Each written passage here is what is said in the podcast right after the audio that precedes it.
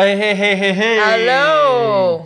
Psy Québec, le podcast numéro. 17. euh, Vous êtes avec euh, votre co-animateur, moi-même, Dali Dalma. Et Nakim. Yes, donc pour ce 17e épisode, aujourd'hui, avant de commencer, on vous demande si ça vous tente de vous abonner sur notre chaîne YouTube. Aussi, on est disponible sur euh, Google Podcasts, Apple Music, Spotify. Aussi, allez voir notre Patreon. Euh, aujourd'hui, on reçoit un grand de la scène underground du Québec, le créateur de l'école DJ School Montréal, qui célèbre cette année son 11e anniversaire. Un membre fondateur du collectif euh, We Are One. Quelqu'un qui a organisé les événements euh, depuis euh, de vers le début des années 2000.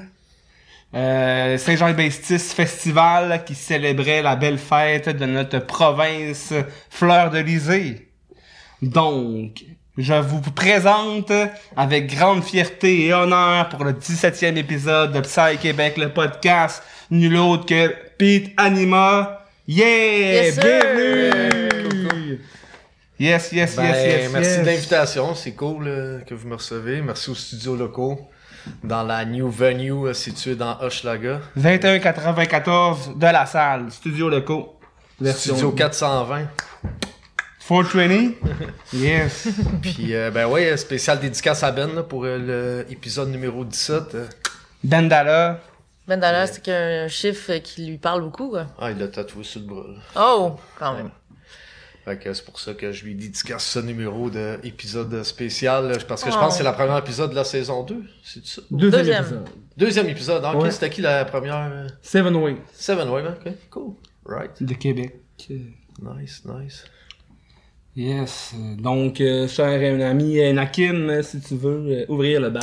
Ben oui, avec plaisir. Euh, on, on te connaît euh, beaucoup en avant dans la scène, sur les stages, mais euh, du côté de ta de où est-ce que tu as grandi, d'où tu viens, euh, on, en, on en sait moins, en tout cas du, du moins pour ma part. Ouais, ben ouais. Ben moi aussi, j'en que- sais moins sur euh, toi aussi. Ouais. Ouais. Chaque chose à son temps, le jour viendra. Ouais, c'est ça. Ça sera autour d'Anakin de passer. euh, mais de quelle région tu viens? Ben, je viens de la rive sud, de Saint-Jean-sur-Richelieu, Ok. dit la mecque du punk euh, à l'époque. Ah ouais, hein? Ouais. Ouais, il y avait beaucoup de bands émergents punk rock qui venaient de là, grosse culture, euh, skate. Ah, c'était une ville assez euh, animée, là, juste à temps qu'ils qui décident de refaire le centre-ville euh, d'une autre façon, parce que le centre-ville, euh, il y avait tous les clubs, les bars étaient très collés, donc tu il y avait une vie euh, nocturne, super Ouais. active, puis ouais. C'est une scène dans laquelle t'étais? Que t'as, Ouais, c'est une scène que, dans laquelle j'ai grandi, là, comme Ouais. la scène skate punk, disons. là.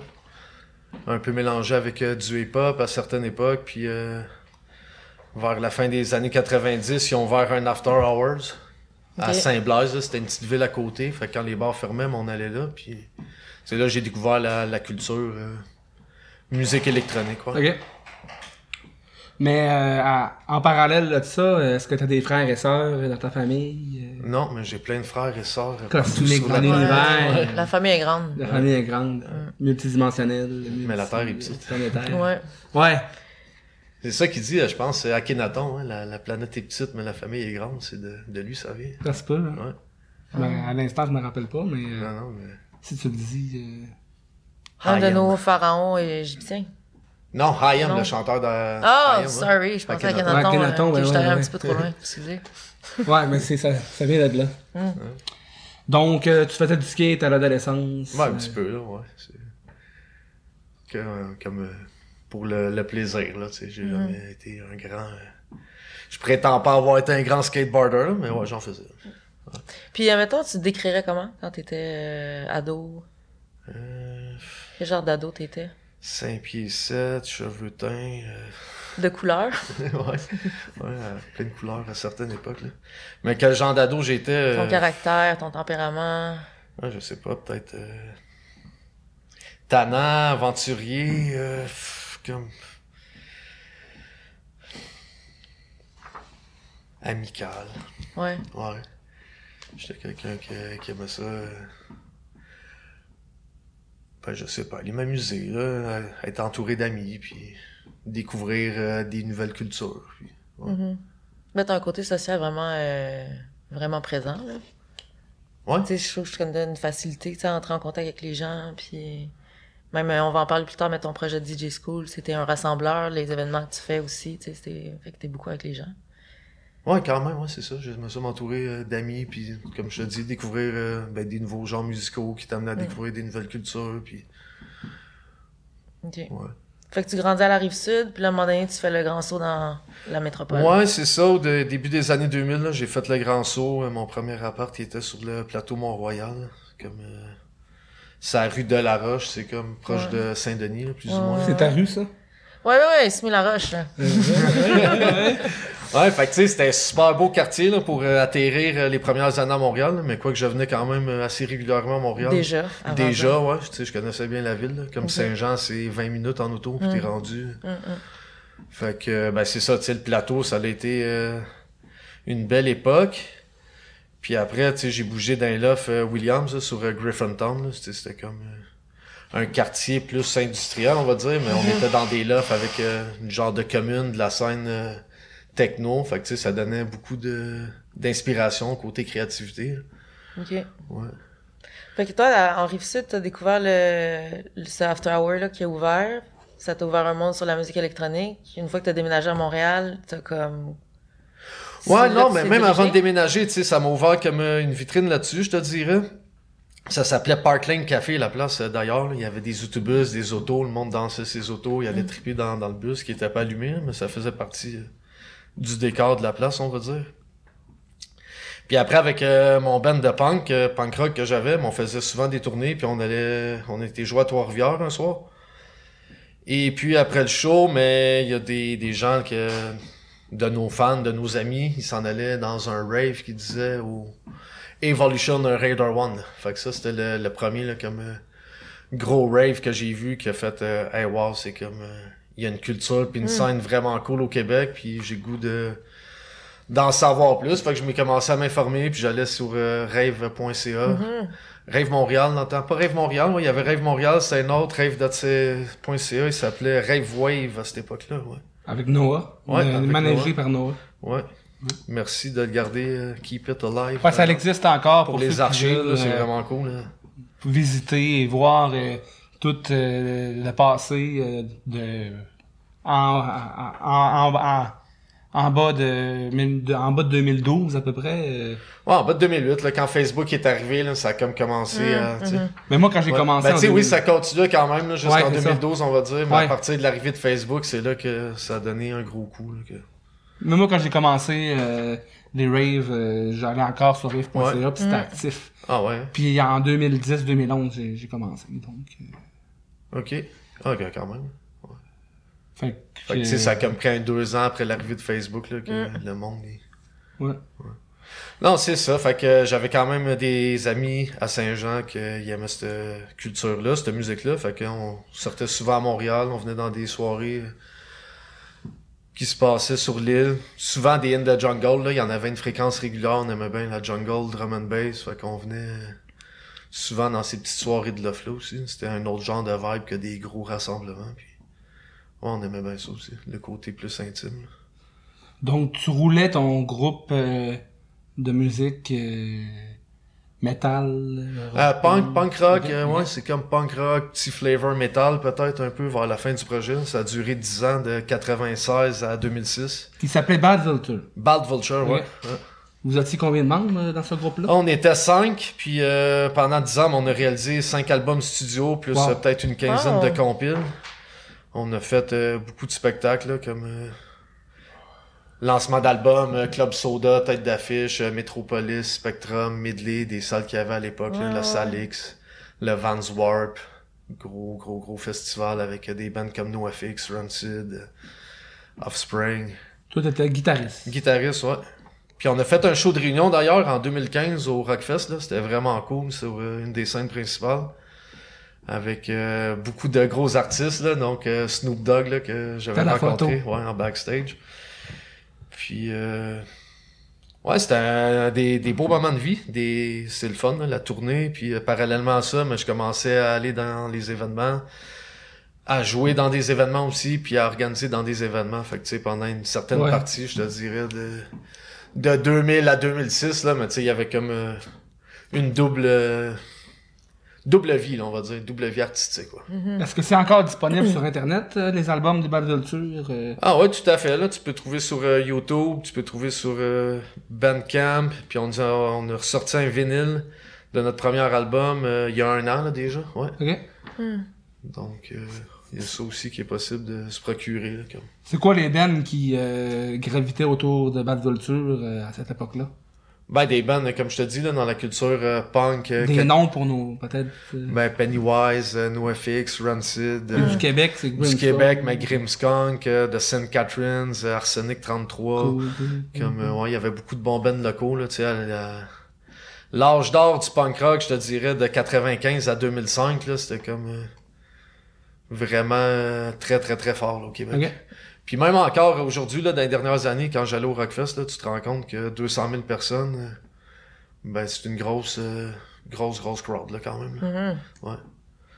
Fait que je pense que oui, là, il y a encore euh, beaucoup de personnes nostalgiques, mais aussi une nouvelle vague, là, peut-être, là, que je suis moins, je suis moins au courant du nouveau matériel qui se fait. là.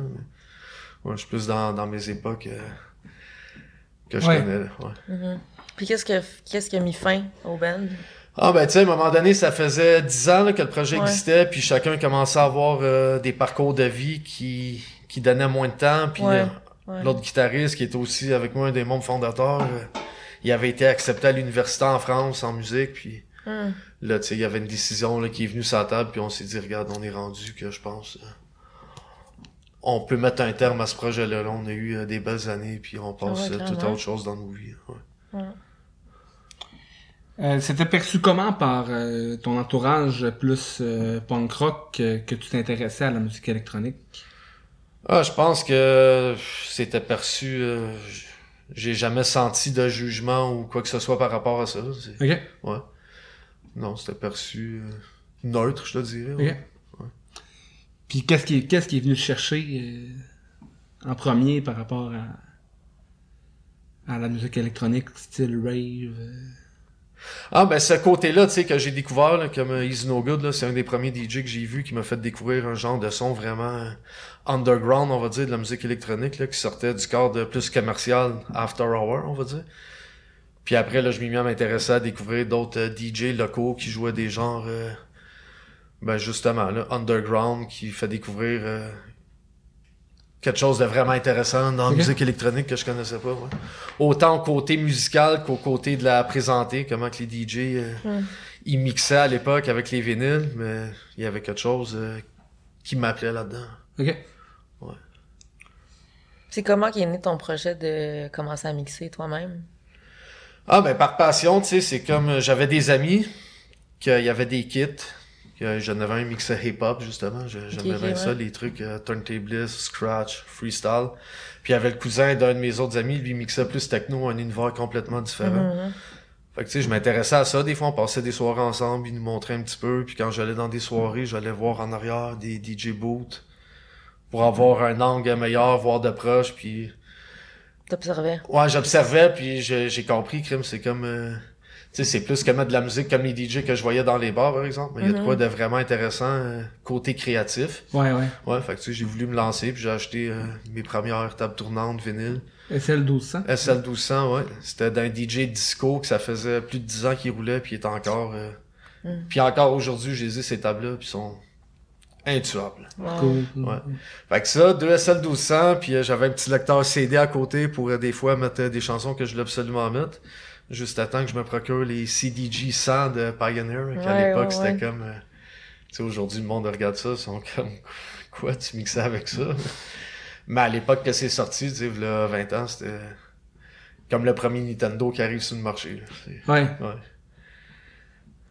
Fait que t'apprends pas mal par toi-même et par ton entourage qui sont déjà un peu dans le milieu.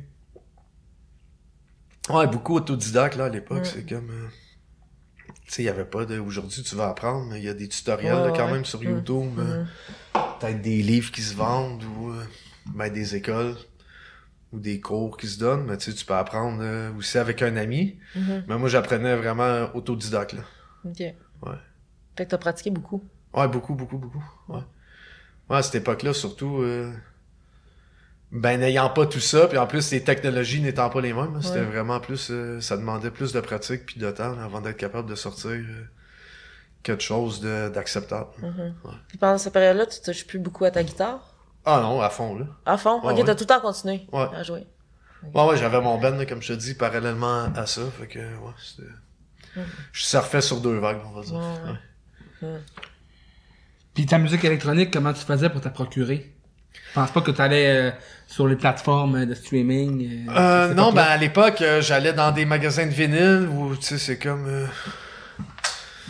Ouais, des magasins de vinyle. Sinon, mais après, euh, quand j'ai eu mes premiers CDG, il y avait, euh, à l'époque, euh, SoulSeek, que j'allais beaucoup. C'était une plateforme de téléchargement... comme d'échange, là, dans le fond, les gens y allaient là-dessus, puis tu peux mettre euh, les chansons que tu veux partager avec d'autres Mm. gens, puis... Ouais. Sinon, j'achetais, ben, il y a Psychonaut, là, comme euh, ils vendaient beaucoup de disques euh, dans la Psy, là, à l'époque aussi. Dans le temps qu'on achetait des CD encore, là, c'est... Mhm. Ouais. Sinon, ben, éventuellement, j'ai découvert euh, des sites comme euh, Beatport, Juno, les plateformes de téléchargement avec euh, des formats de meilleure qualité, puis des façons de magasiner plus intuitives aussi pour découvrir des nouveaux artistes. Ouais. Ouais. Et le nom Anima, euh, qu'est-ce qui t'a inspiré? euh? Ben, c'est ça, Anima, tu sais, c'est une petite anecdote, là, parce qu'avant, c'était Mr. Animal, mon DJ. Ah ouais, ok. Mon nom de DJ, ouais. Puis euh, en 2005, euh, c'est André, Mr. Bubble. Mhm. André. Ouais. Bon, il faisait un party, euh, je pense que ça s'appelait le Gravity, un after dans le centre-ville. Puis, euh, bref, il avait appelé ça, c'était le party, il s'appelait Isabella, comme en l'honneur d'une petite fille qui était supposée avoir, mais il est arrivé en sorte que ça n'a pas eu lieu. Fait que c'était pour l'Halloween, le jour de ma fête. Puis là, il a printé les flyers, puis un party, un été à Samedi, il me donne le flyer, puis il disait Sorry, il est arrivé une erreur d'infographie, ils ont, oublié de mettre le L à la fin, puis là, ça faisait Messieurs Anima, puis j'étais comme Ah, mais c'est cool, tu sais, j'aime ça, ce Ah. nom-là, Anima, puis après, je suis allé voir euh, la signification, la symbolique, puis j'ai fait voir, c'est c'est vraiment cool comment le nom vient à moi, tu sais, comme euh, Ouais. sans que je le choisisse, puis la signification, la symbolique qui va en arrière de ça, puis le animal qui se transforme en anima, ben j'ai- je trouve que... Ouais, j'ai décidé de le garder comme ça, comme euh, juste euh, animal sans le L. Ouais, ouais. Fait que ouais, depuis 2005, c'est ça mon nom de DJ, puis ça, ça a resté. Good, good, Ouais. good, good, good, good. Puis c'est c'est- comment comment t'as eu ta première gig? Comme comme la première gig d'Anima. La première gig... euh, Ben, la première gig d'un party officiel, c'est un party que c'est nous autres qui avons organisé en Ok. 2002 à Salix, là, ça s'appelait Alibi. Ouais. Fait que... ouais, c'est comme ça que j'ai eu ma première gig. Là. Je Ouais. m'ai auto-fait jouer dans Ouais, mon ouais. premier party que j'ai organisé. Dans une salle que t'avais déjà fait des shows. euh, Les show punk, Ouais, c'est ça. Je connaissais pas trop les salles euh, que le monde louait pour les parties techno à l'époque à Montréal. Fait que c'était plus euh, dans les salles que j'avais des contacts euh, de la scène punk, là, comme le Rainbow White, la Salix, des, des places qu'on allait pour des shows euh, de musique.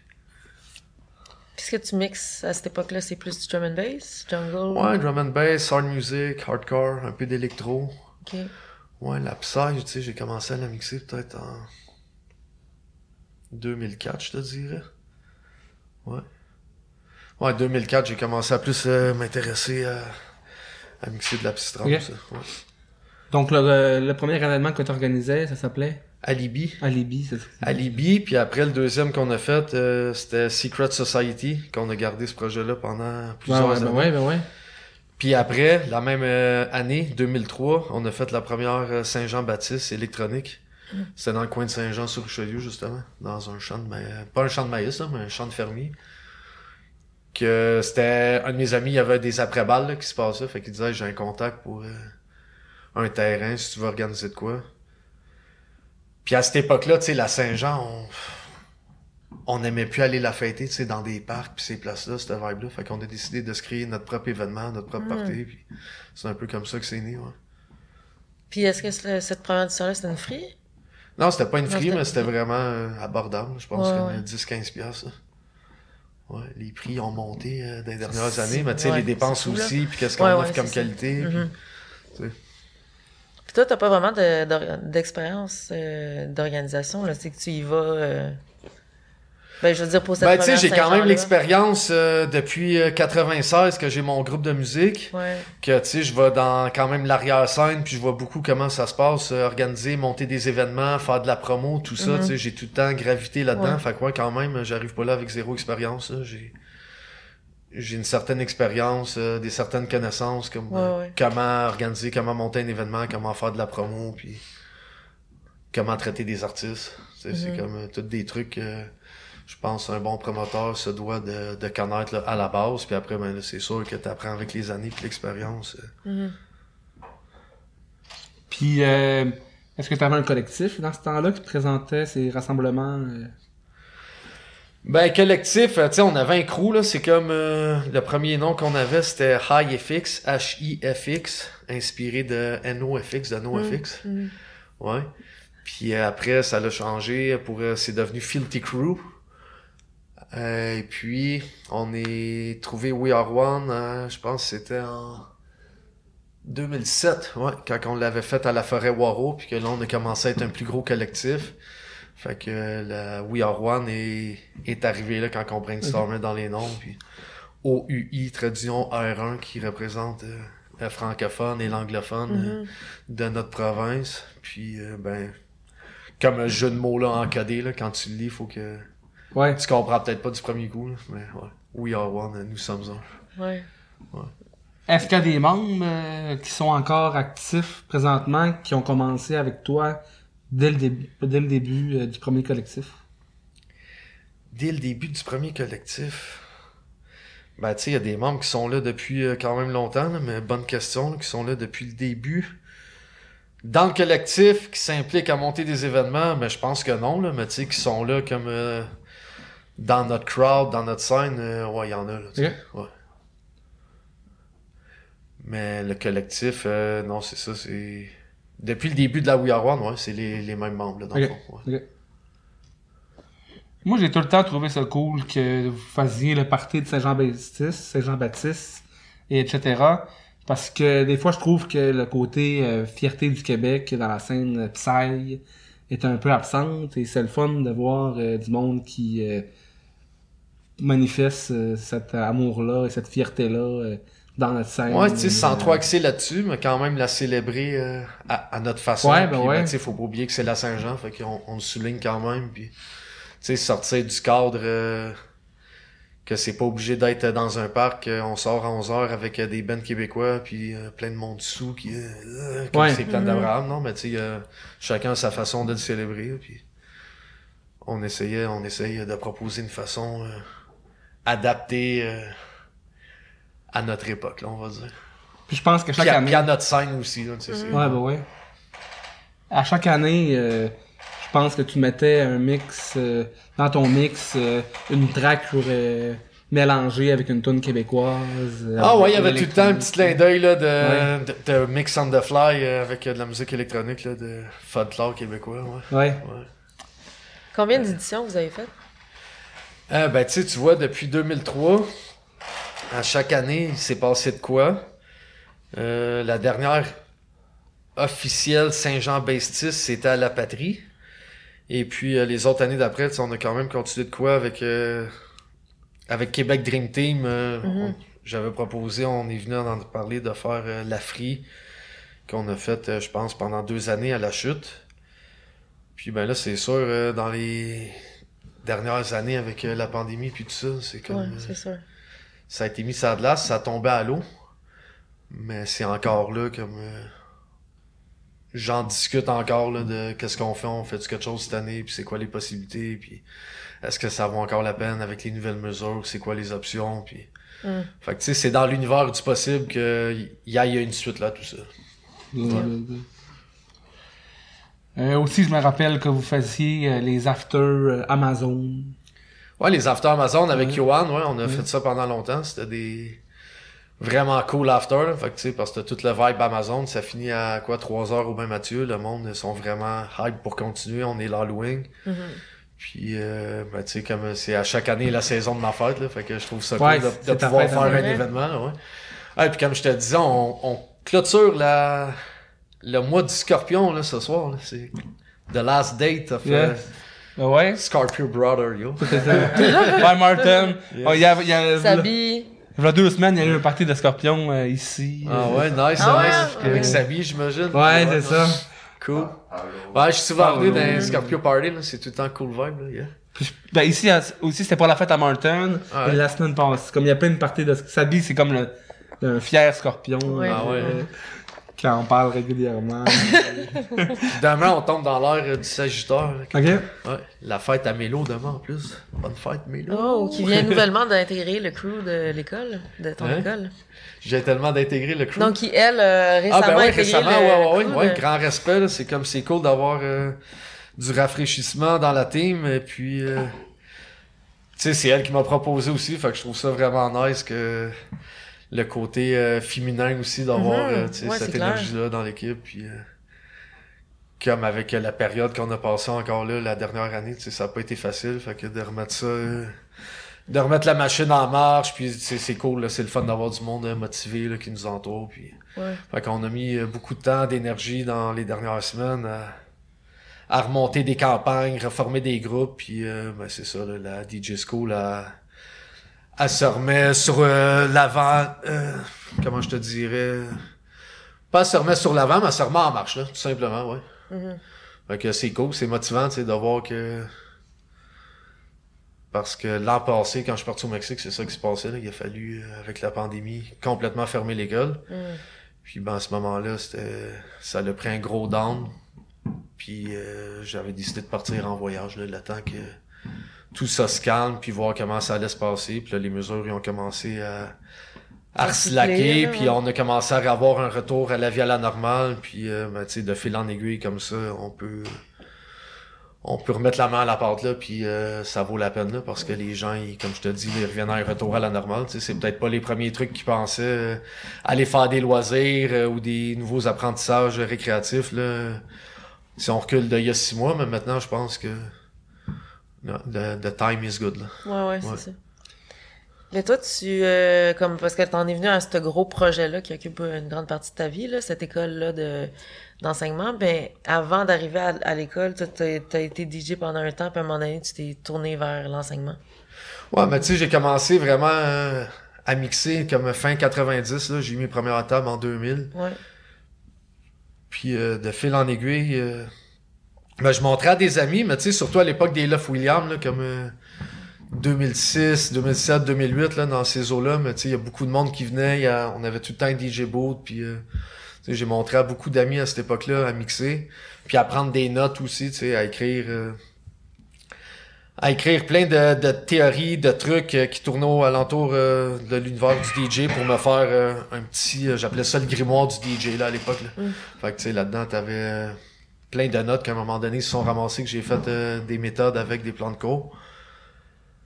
Parce que j'enseignais la musique aussi, percussion, guitare, euh, tu sais ça m'a comme, permis à être capable de Mm. structurer les cours d'une Mm. façon euh, peut-être comme je te dis plus méthodologique que juste se donner euh, des cours comme ça mais tu sais c'est vraiment un programme là, qui s'étale euh, sur plusieurs cours sur 50 heures de formation en fait Théorique et pratique. théorie pratique euh, devoir examen exercice Mhm.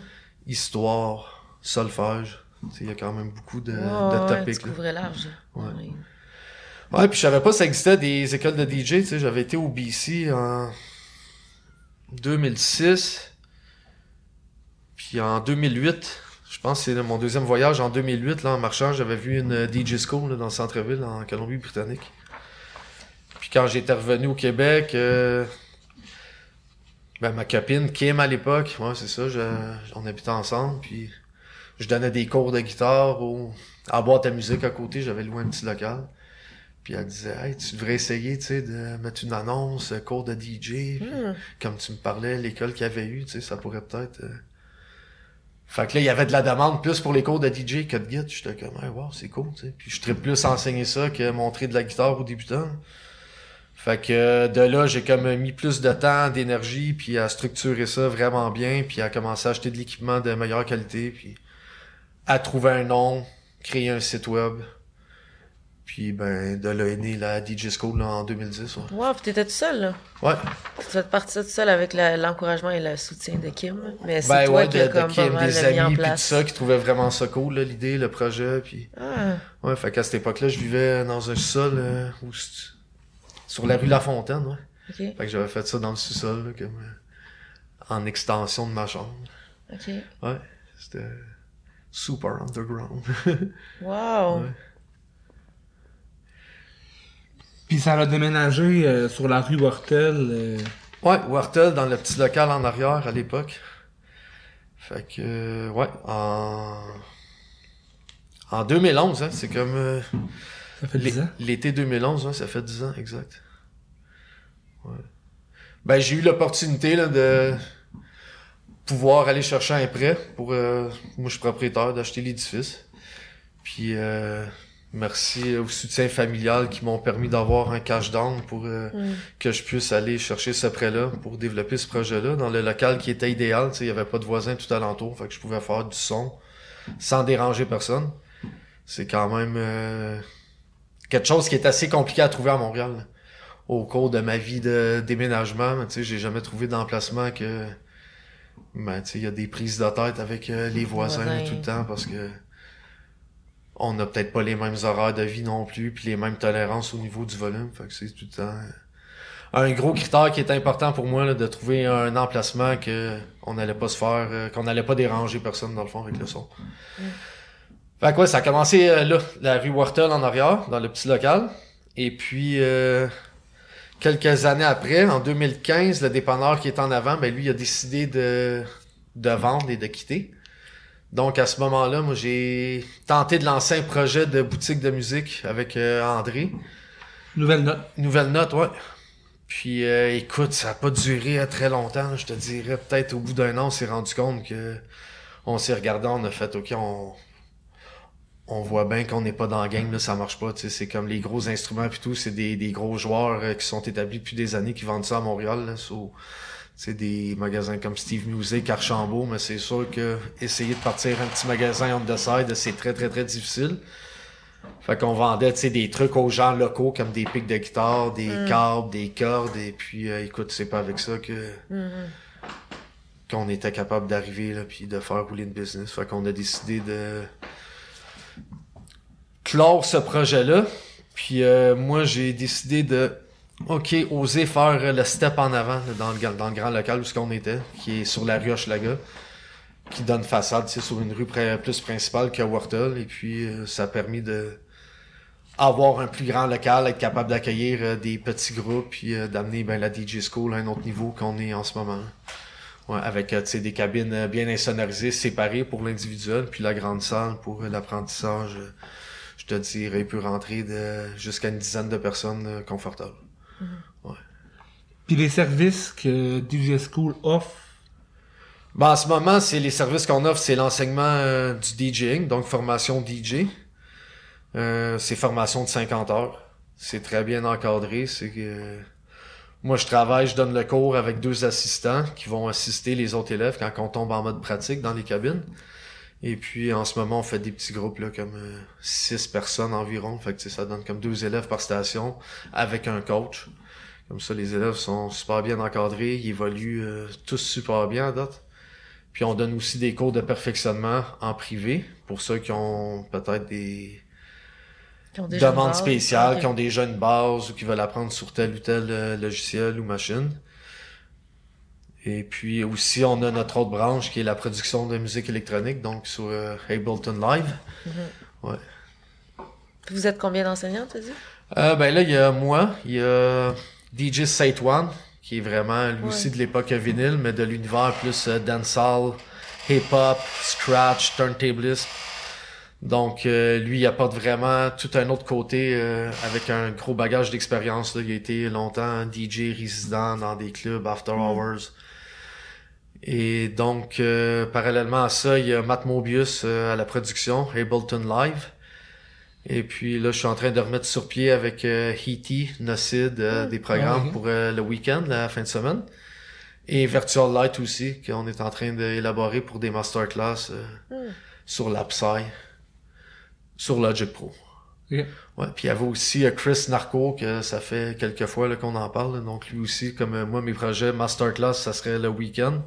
Donc tu sais, c'est des cours vraiment pour avancer qui vont se donner sur des topics euh, spécifiques. Que ça, ça va être à venir là, pour euh, le futur de l'école très rapproché là, dans les prochaines semaines, prochains mois. là. Une chose que je trouvais intéressante aussi, c'est que à l'occasion, dans les dernières années, il y a certains artistes internationaux qui sont venus euh, offrir euh, des ateliers d'une journée. Euh, ma leçon du placard. euh, Ouais, ouais, ouais, ben ouais, on a eu la chance de travailler avec quelques, ben oui, artistes internationaux qui sont venus partager leurs secrets, puis euh, c'est, ça est vraiment intéressant.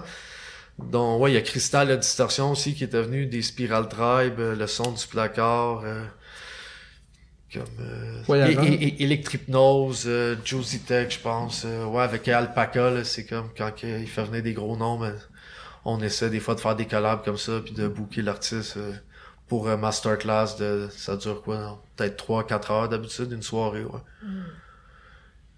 Ouais, c'est quelque chose qu'on veut continuer à faire aussi, c'est, on veut même élargir là-dedans, c'est quelque chose de super intéressant, je trouve, à offrir euh, Ouais, autant à nos étudiants qu'aux gens de la scène. Euh, Il y a un endroit aussi qui semble mystérieux et plein de potentiel. Euh, l'étage souterrain, Ouais, ben ouais, l'étage souterrain, c'est le sous-sol finalement, de- Ouais. chez DJ School. le ouais. bas de cave. Ouais, ouais, puis on a commencé à justement là, faire beaucoup de ménage dedans. Puis on veut aménager ça, ben, tu sais, côté plus avec euh, les instruments de musique, mais interactif aussi avec euh, le DJing, la vidéo, puis euh, ouais, donc ça s'appellerait comme ça, l'étage souterrain, vu que c'est dans le sous-sol. euh, petit clin d'œil à sans, pression, pression, yeah, de l'underground. yeah, yeah. Fait que ouais, mais ça c'est euh, un projet à venir euh, plus lointain parce qu'il y a quand même euh, beaucoup d'autres priorités là, avant de s'attaquer au sol. ouais. C'est extrêmement bien structuré le programme et c'est, je trouve, j'admire ça que c'est toi qui l'as mis sur pied vraiment.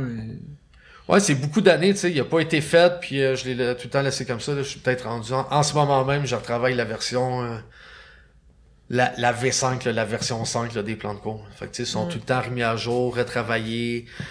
Euh, c'est ça, les technologies évoluent tellement vite, là, faut tout le temps euh, être up to date là-dessus. Ouais. Fait que tu sais, à peut-être chaque euh, deux, trois ans, c'est sûr qu'il y a des trucs à à rajouter ou peut-être même à enlever. Tu sais, Il y a des trucs que maintenant on fait plus, à l'époque qu'on faisait, que c'est pas nécessaire là, d'être euh, véhiculé dans, la- dans le programme. Mm.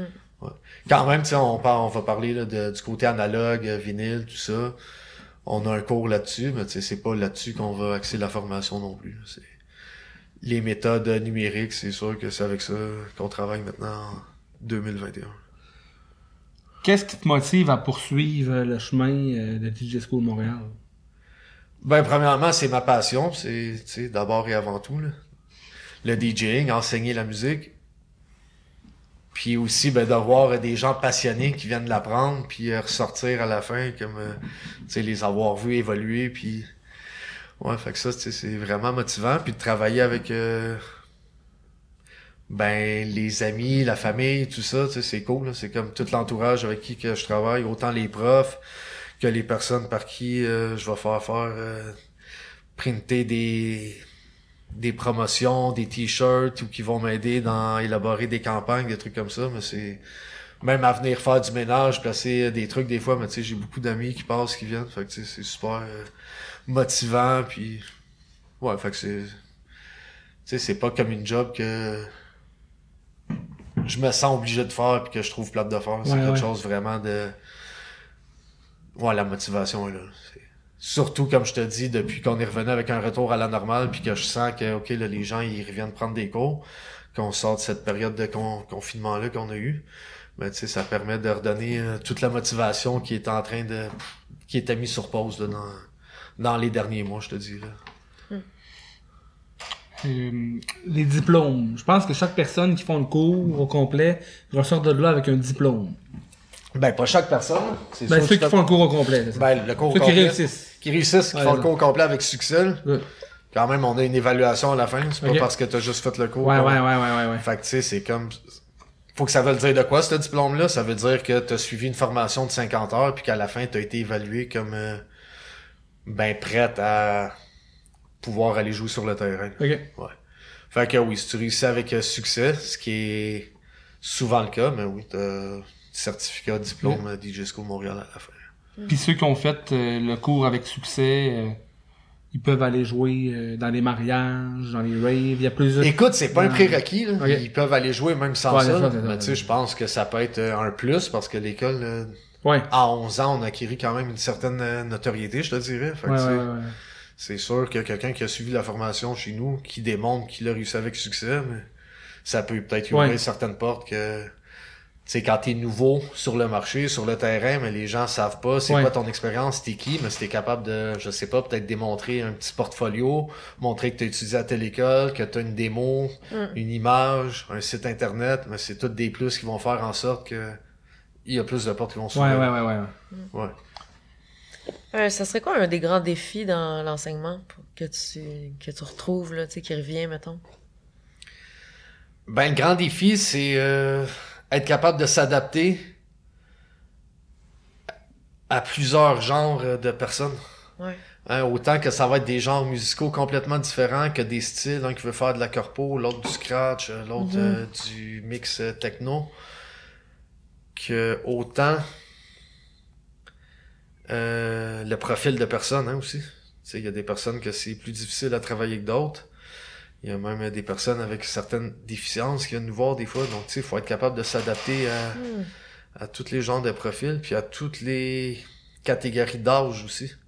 Hein, travailler avec des petits jeunes euh, 10 à 14, c'est pas comme euh, des ados 14 à 18 ou des jeunes adultes ou des adultes ou euh, peut-être des personnes de 40 ans et plus qui veulent euh, réapprendre, euh, Mhm. qui ont tout le temps mixé analogue, qui veulent réapprendre sur des technologies numériques. Donc, ouais, c'est peut-être ça le plus grand défi, là, être capable de s'adapter euh, aussi à tous les genres de supports, hein, comme euh, bien connaître Tractor, Serato, Record Box, les tables tournantes, les CDG, les contrôleurs numériques, euh, Denon, Pioneer, Newmark. Fait que c'est, Ouais. il est là le grand défi, là, d'être capable de de répondre à toutes les questions de tout le monde. Ouais, ouais, Ouais. fait que t'as un immense sens de l'adaptation. là. Ouais, ouais. T'allais dans les écoles aussi, je pense, donner des ateliers. Ouais, ouais, ouais. On est allé dans plusieurs écoles, euh, plusieurs fois. Là. Mais on a donné un bon programme là, pendant trois ou quatre ans, je pense, à Ferland à la relance. C'était un programme de cinq mois. Lancement d'entreprise pour DJ, ça s'appelait. Ouais. Puis les élèves, il y avait un diplôme, euh, des crédits reconnus du ministère de l'Éducation à la fin du programme et tout. là. Donc quand on allait là, notre cours il était comme reconnu par euh, Mm. le ministère de l'Éducation qui donnait des crédits aux étudiants à la fin. Ouais. L'agence de booking euh, DJ MTL, est-ce que ça fait encore partie euh, du building? euh, Non, c'est sûr qu'avec la pandémie, euh, Ouais, ouais, c'est ils, ça. ont, ils, ont, ils ont dû comme mettre leur activité sur pause. Puis ben là, récemment, ils ont, ils ont commencé aussi, là, comme, euh, ben, comme la plupart des entreprises, là, à repartir euh, tranquillement. Puis on verra qu'est-ce que ça donne pour l'avenir. là. Mais pour l'instant, euh, ils sont plus euh, annexés avec nous. Ouais, ouais, ouais, ouais, Ouais. ouais.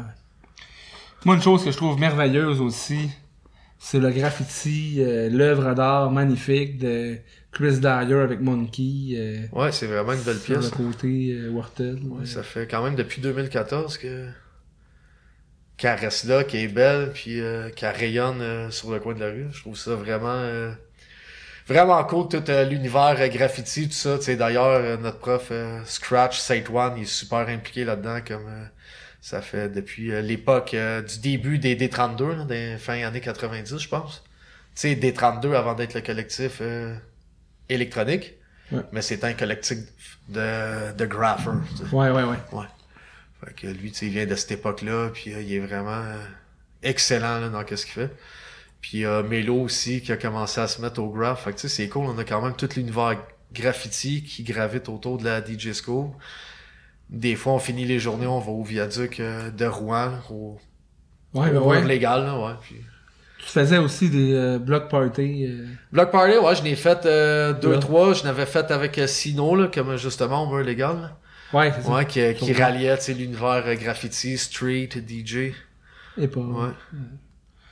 C'est bien DJ School parce que c'est bien situé, il y a l'espace maker proche. Ouais, l'espace maker proche, euh, le skatepark, la station Préfontaine, le roll-in, euh, Le Ben Mathieu. le bain Mathieu, le, le mur légal, le Sino, les, tu sais, c'est comme toute euh, une street euh, underground culture dans la même euh, zone, je te dirais. Hochelag, euh, Sud-Ouest. Ouais, tu sais, c'est la fin du sud-ouest, c'est comme on est à un coin de rue de l'entrée d'Hochelaga, je me considère plus Hochelaga, mais selon euh, la map, là, on est dans Montréal-Ville-Marie encore. Donc, pour ceux qui veulent euh, avoir plus d'informations, ils ont juste à aller visiter le site internet. Euh, Ouais, ouais, j'imagine qu'on va mettre euh, des liens euh, Ouais, au début ouais. ou à la fin. Dans la description sur YouTube. Ouais, c'est ça, ok. Ouais, c'est ça, le site internet, là, djsm.ca Ok. ou djschoolmontréal.com, ça mène à la même adresse.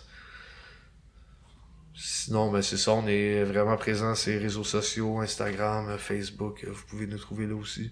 Yes, yes. Voir euh, de nos étudiants, de nos promotions, et tout, et tout. Ouais, des entrevues Ouais. Ah, tu sais, des fois, des petites capsules, euh, tutoriels, là, il y, a- il y a tout le temps du contenu intéressant là, qui se passe. Ouais, vraiment, euh, moi je trouve que sur la chaîne YouTube, puis aussi euh, sur la fanpage de DJ School, euh, tu donnes des petites capsules, euh, Ouais, c'est des ça. techniques, etc. Puis c'est vraiment nice, sérieux. Ouais, tu sais, en français, en a pas gros, puis euh, encore moins en québécois. là, des- Ouais. C'est- C'est le fun là, de partager des petites capsules comme ça. T'animais même euh, des fois des entrevues euh, que j'ai vues avec les Cam. euh, Ouais, et- des petites entrevues des fois qu'on faisait là, avec euh, de nos DJ ou des artistes qui passent en ville. Là, ouais. Fait que euh, c'est comme quelque chose qu'on faisait, puis qu'on va peut-être refaire dans le futur aussi. là. Comme je te dis, chaque priorité euh, à son moment. Ouais. Ouais. Il y a même des petites vidéos que tu fais des tours de magie. Ouais. Ouais, c'était comme euh, la, la signature des, des mi- mini capsules entrevues qu'on faisait. Je présentais toujours avec un petit tour de magie au début de chacune. Pour, Ouais. Ah. Je pense soumis aussi là, là, sa signature. Je l'ai vu sortir un, un deck tantôt. J'étais comme quoi, Ouais, tu ouais. vas-tu me faire un tour de magie en disant ça c'est à la fin? Ouais. Ouais. La surprise de la fin. Ouais. Euh, par rapport à l'événementiel, t'es aussi l'instigateur d'un rassemblement du dimanche qui a duré pendant plusieurs années. Ben oui. Ben oui, parlons-en, le gazebo euh, du Mont-Royal. Ça, c'est encore à l'époque des Love Williams. Fait que euh, on avait commencé à aller brancher des petits kits là dans le gazebo chaque dimanche. Puis là, il y a de plus en plus de monde qui venait. Fait qu'on a mis de plus en plus de son. Puis euh... Ouais, fait que tu sais, je faisais ça avec mon ami Jean-Seb à l'époque, Anti Shanty. Tu mixais avec lui. Ouais, euh, c'est ça, souvent. Ça revenait pas. Puis, euh, ben, tu sais, il y avait tout le monde des Lofts aussi impliqué là-dedans qui nous aidait beaucoup. Fait que, on était comme tout un, Plusieurs personnes restaient. Ouais, un mini collectif là à monter ça, puis je pense dans la deuxième année que Noah il est arrivé, puis il a proposé d'amener encore plus de son, puis de s'impliquer avec nous autres, puis tu sais Noah le connaissant depuis euh, le, moi, mes débuts dans Saint Rave, j'étais comme euh, ben oui man, euh, let's go, embarque avec nous. Fait que tu sais ça l'a monté, puis c'est venu vraiment euh, quand même assez gros. À un point tel que là, le- la ville s'est mêlée de tout ça, la police, puis euh, il a fallu comme euh, arrêter pendant un certain temps, puis après essayer de continuer, d'aller chercher des permis, puis à un certain moment donné, moi j'ai j'ai fait regarde, c'est pas pour ça que je fais ça, j'ai plus de plaisir à l'organiser, moi, c'est pour être comme ça. Fait que pour moi, qu'est-ce qu'il y en est de ma part, euh, je jette l'éponge sur ce projet-là, tu sais, c'est comme euh, d'aller à la ville là, tout le temps, puis essayer de trouver des permis, puis des, tu sais, moi je faisais ça, rassemblement amicaux là, les dimanches, puis c'était venu. euh, ben, comme je te dis, là, moi, moins de plaisir, là, pour moi. Fait que, moi, j'ai débarqué à un certain moment, puis Noah, lui, a décidé de pas lâcher, puis de continuer, puis euh, big respect, parce que, tu sais, ça l'a continué quand même longtemps après, puis c'est venu gros, puis... Ouais. Ouais, Ouais, puis ça- tu sais, je trouve ça cool, comme le hybride, proche des tam-tams, tu sais, ça reste dans l'esprit du crowd qui était là, tu sais, c'était pas un crowd comme euh, au pique-nique électronique, par exemple, le monde qui allait là le dimanche, c'était complètement d'autres genres de Ouais. personnes que ceux qui venaient pour les rassemblements au, au Mont-Royal. Ouais, fait que c'était un projet vraiment cool, là, comme euh, les gazebos. Dommage que Ouais, c'est. ça c'est- ça l'a pas resté comme Ouais. euh, sans qu'on nous cause de problème ou quoi que ce soit parce que ça restait dans l'esprit euh, libre quand même nous autres les gens ils venaient puis on laissait open deck là à la plupart du Ouais. monde là, qui voulait mixer là. ça leur donnait la chance de pouvoir euh, mixer devant des gens même ceux qui Mm. étaient jamais bookés Puis tu sais, les gens allaient faire le party le vendredi puis le samedi, euh, toute la fin de semaine, puis le dimanche, ça faisait comme un after de tout Ouais, il y en a pour eux que c'était comme un after là, une façon de finir la fin de semaine. Il y en a d'autres qui passaient là, qui découvraient euh, ben une nouvelle musique, puis euh, il y en a que c'était leur petit rassemblement familial du dimanche. là. Il y avait plein de genres de monde qui venaient. quand Ouais. même, là. ouais. Mais je trouvais ça vraiment le fun qu'il y ait comme cet endroit-là où est-ce qu'on savait que la famille Psy ou la communauté euh, psychédélique était là, tu sais. Ouais. On avait comme, c'était notre meeting point, là, point de rassemblement. Ouais, tu sais, puis ça allait Ça même, euh, ouais, tu sais, il y avait beaucoup de monde de la, de la scène euh, Psy, comme tu dis, mais tu sais, ça allait même au-delà de ça. ouais, tu sais, il y avait quand même, euh, on va dire, la scène de musique underground, là, carrément. Il y avait plein Mm. d'autres genres de musique, euh, Ouais. sais, juste d'Upside. Ouais, ouais, non, Ouais. non, ça c'est sûr. J'ai même vu des, des Rastaman performer, euh, chanter, des rappeurs. euh, Ah ouais, mais ça, je pense que c'était plus les 420, là. C'était une autre journée, là. Le, Ouais. le 4 avril, là, chaque, année. Là. Puis ouais, ouais, là, ouais, puis ouais, t'as des, Ouais, des ouais. projets reggae. Ouais, ouais. Ouais. Pour célébrer euh, la, le weed et Ouais. etc.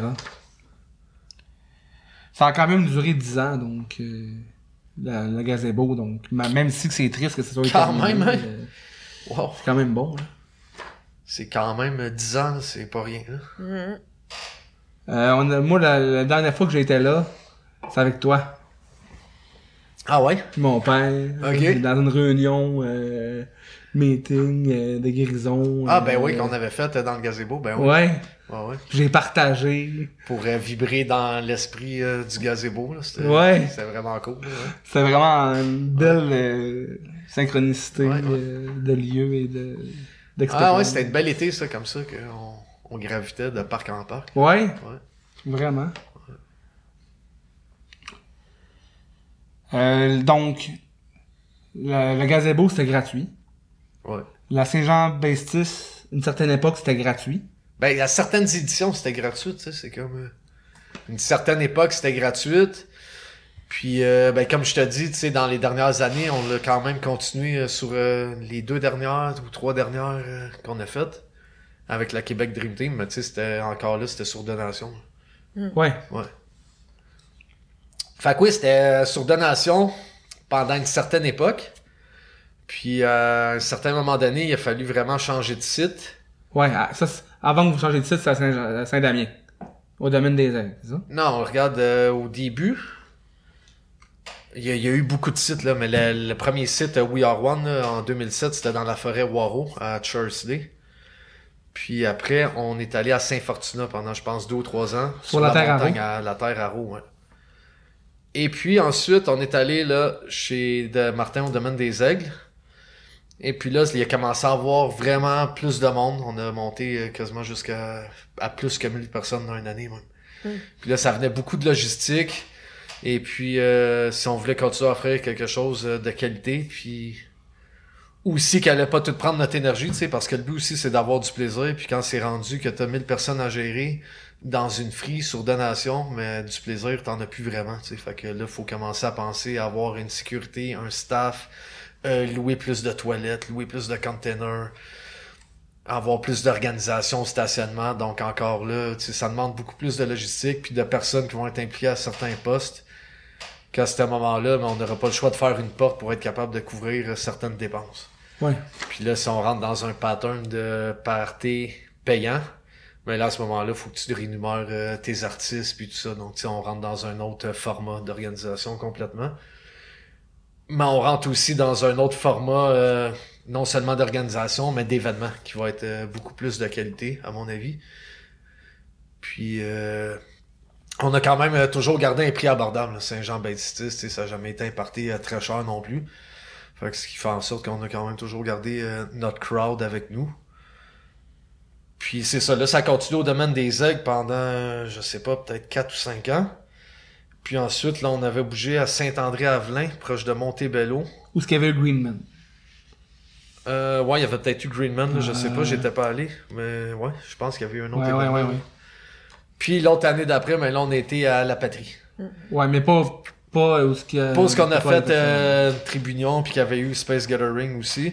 Pas ce terrain-là, mais c'était comme euh, dans un autre terre qu'on l'avait fait à la base. Ouais. Un terrain vraiment cool là aussi. Ouais, vraiment. Ouais.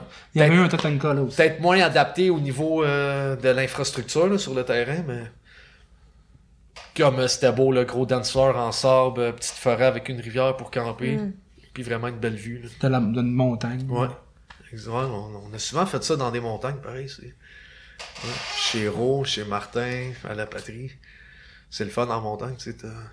Mais Je pense que, je sais pas si c'était sur une montagne, mais on voyait une, grosse montagne. Ouais, on était assez surélevé, là. C'était comme. euh, on avait une vue euh, qui allait à. On, on était, je sais pas si c'était une montagne, là, mais peut-être. euh, Une colline.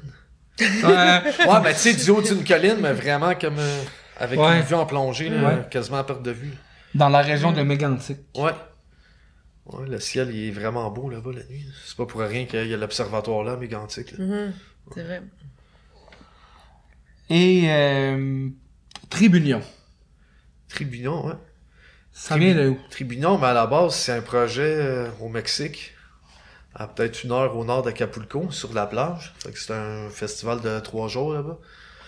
Puis euh, il y a beaucoup de monde euh, de la communauté européenne qui vont célébrer là.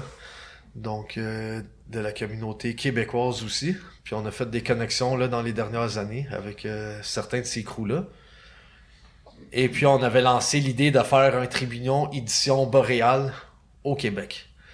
Fait au début, le but c'était de faire une free party internationale avec euh, en collaboration euh, des crews de l'Europe puis aussi la Québec Dream Team euh, du Québec qui est un rassemblement de quelques collectifs qu'on s'est mis ensemble pour créer la Québec Dream Team puis avoir notre équipe un noyau d'environ une vingtaine de personnes. Donc euh, ouais, c'était notre but de créer ce festival-là, Tribunion Boréal. Et finalement, on a trouvé le terrain que ben dans le fond, j'ai j'ai trouvé le terrain parce qu'à cause de Space Gathering à la patrie, ils étaient plus supposés rien faire, mais on les a recontactés. Puis finalement, ça en est venu à une entente que c'était possible de faire de quoi là. Mais évidemment, ce terrain-là, il est pas gratuit. Mm. Fait qu'on a dit, mais là, on peut pas le faire gratuit non plus, l'événement, tu sais, on paiera pas pour le faire. euh, c'est un peu ridicule. Fait qu'on a mis ça quand même à un prix, euh, tu sais, c'était 35 dollars Ouais. suggérés là, de Ouais. donation, puis on te donnait un t-shirt en plus avec ça, puis... Fait que, tu sais, les gens sont... Ça s'est comme rempli. Puis il y a même des gens qui sont venus à la porte parce qu'on disait on vend plus de billets, c'est sold out, mais il y a des gens qui étaient venus puis il y avait pas de billets puis tout, puis on a fait regarde c'est beau, euh, rentrez, euh, bon party, amusez-vous là puis. Fait que ouais, Tribunion Boréal, euh, ça a été vraiment euh, un des, des, des plus beaux projets auxquels que j'ai eu le plaisir de collaborer. là. Ah ouais. Ouais. Ouais, ouais, l'esprit euh, alentour de tout ça, puis comment ça s'est monté avec euh, vraiment travailler en gros collectif, comme ça en table ronde, tu sais, il y a comme pas de personne au-dessus de personne d'autre. Mais c'est vraiment une façon euh, cool, intéressante de travailler aussi, puis de travailler avec les idées, les pour et les contre des autres, de, tu sais, de, ça se passera pas toujours à ta façon, mais Mhm. au final, ça donne euh, une belle recette, là. Beaucoup d'ingrédients. Ouais, j'ai bien aimé ça. Ouais. euh, C'était unique quand même. euh. Tu sais, c'est pas. Pour un party à 30$, euh, vraiment la qualité euh, était là, là. Du bon son. Ouais, la qualité, la déco, tu sais, la Ouais. déco, ça nous a pris euh, plus qu'un an à la monter, comme ça, tu sais, on, on montait tout le temps des petites soirées au cours de l'année, puis on upgradait tout le temps, on rajoutait de la déco, de la déco, de la déco, puis ça s'est ramassé que... Qu'est-ce que t'as fait en, précisément pour euh, ce projet-là? Ben, quand j'ai fait, je me suis impliqué à fond, là, comme euh, autant que tout le monde, là, à monter toutes les, les petites soirées, qu'à participer à construire de la déco, qu'à trouver des salles, qu'à monter les setups, euh, conduire des camions cubes... euh, Ok. Ben, tu sais, tout ce qui est le côté or- organisation d'un événement, mais tout aussi les réunions qu'on a à chaque euh, à chaque mois, à chaque deux semaines même, d'aller Ah s'asseoir. ouais, à chaque de- deux semaines. ouais, de- Mm. Tu sais, des- c'était minimum une fois par mois, puis des fois même on se voyait deux fois dans le mois. là, fait que- Puis des réunions à 20 personnes ou un peu moins, ça doit être. euh, c'est quand même quelques heures, là, on parle. Ouais, c'est quand même quelques heures, ouais, effectivement. Puis, euh, sais, avec une façon un peu à la Rainbow là, de parler, là, avec un genre Ah, de wow, bâton de parole, c'est comme quand c'est fait, parce que, tu sais, sinon ça finit plus, là, le monde. euh, Ah ouais, Fait que, tu sais, ça- faut ça trouver une façon euh, efficace là, de, de pouvoir euh, communiquer sans que tout le monde euh, se coupe tout le temps la parole puis qu'ils puissent amener leur point quand ça vient à leur tour. Ouais. Mais vous planifiez des heures du jour quand même? ou- Ouais, ouais, des heures du jour, il y avait des procès verbaux, il y avait tu sais, Ok, des personnes ok, ouais. assignées qui écrivaient tout ce qui se disait dans la réunion. On Ah. arrivait aussi à, comme tu disais, à une heure du jour. Puis... Ouais, c'est comme euh, très bien structuré. là. Ouais, ok. Ouais. Ça serait-tu un projet, avez-vous parlé, que ben là, vous avez fait ces deux, ces deux fois-là, ben est-ce que vous aimeriez, euh, vous avez parlé de d'autres projets ensemble? Ben, peut-être que il y aurait une autre édition qui se referait dans un futur. euh, OK. ouais. Tu sais, c'est dans l'univers euh, du possible, ouais. je pense. ouais. Mm. Est-ce qu'il y a des gens d'autres pays qui sont venus? euh, Ah, il y avait beaucoup de gens d'Europe, là. Ouais.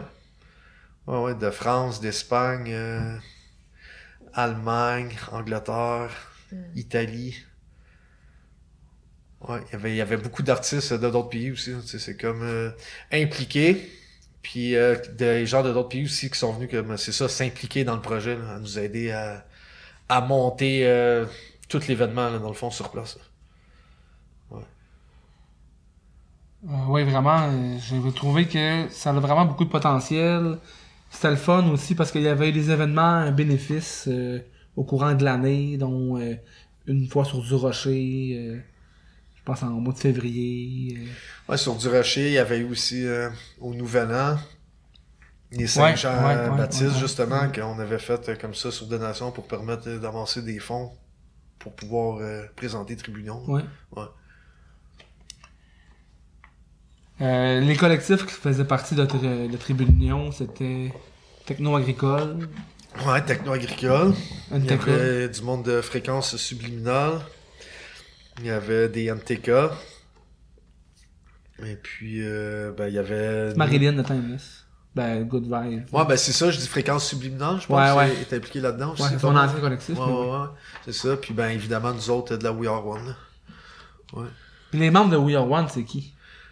Ben, il y a moi, Johan, euh, des Jewelry Box. Ouais, il y a Melo, il y a Sheriff, euh, Rob? DJ Ron. Ouais. Puis, euh, ouais, c'est pas mal ça. Il y avait Maria Mancini à l'époque, DJ Maya, mais là, je joue plus euh, Ouais, on la voit plein, ouais. beaucoup. mais- Isabelle. Jezabel, ben oui. hein. Ouais, Max Dirt. Ouais. Donc, euh, ouais. Jezabel, Max Dirt, euh, Chanta. Mais tu sais, c'est Max Dirt, Chanta, ils mixent plus euh, vraiment, je pense, beaucoup. Mais c'est sûr que si on aurait l'occasion de les revoir dans des soirées, c'est vraiment un line-up euh, We Are One euh, complet, old school, là, ça serait vraiment génial. Puis qu'est-ce que We Are One offre à ceux qui font partie du collectif? C'est... Ben, il offre, euh, dans le fond, de faire euh, partie de notre bannière We Are One, de s'impliquer avec nous autres. Euh, avant tout, je pense que les gens de We Are One, c'est des amis euh, plus proches que tu sais, des gens qu'on est allé chercher pour dire Hey, vu ça être sur notre label? Des gens euh, qui avec qui qu'on a cheminé dans nos parcours euh, de DJ puis de développement.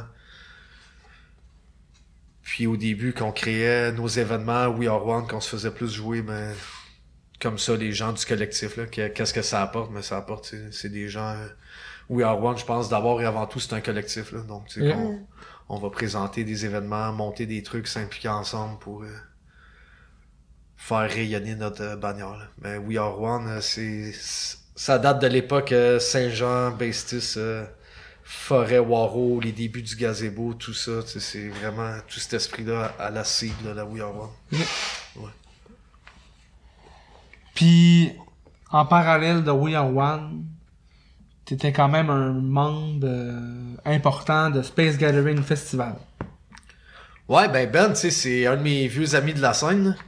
C'est comme... euh, depuis le premier Space Gathering, euh, je suis là, c'est comme euh, à ses côtés, puis à m'impliquer, puis à jouer, performer. Puis je l'avais même aidé à trouver la première première salle pour son premier party. Je pense que c'était en... 2005, je pense.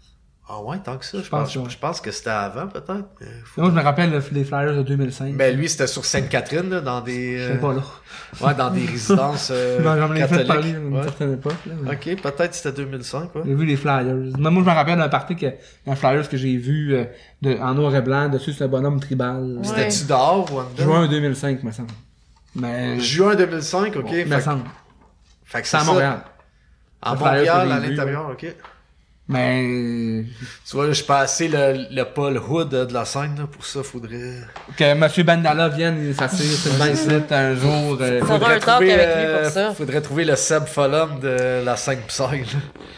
Seb Follum, c'est un de mes amis, que lui, c'est comme euh, le Paul Hood de la scène euh, drum and bass. Ah ouais, ouais. Ah, j'ai quand même des capacités, euh, des skills euh, pas pires dans les dates puis les années. euh, Ah ouais. Pour l'époque que, que, je, que je suis, euh, je suis quand même fier de ça. Ouais. Euh, D'ailleurs, tu parles de ton ami euh, qui est un Paul Hood de la scène drum and bass, etc. Euh, lui aussi, il animait ou il anime un podcast. Ouais, ben c'est ça, la conciergerie, là. Ouais. Ouais, ouais puis eux, tu sais, ils font comme tout un balayage du passé de la scène underground au Québec, là. Ouais. Puis je pense que c'est beaucoup axé sur la scène, là, justement, drum and bass, jungle, électro, breakbeat, ouais. Ils parlent pas vraiment de de psy ou des trucs comme ça, tu sais, c'est moins leur tasse de thé, on va dire.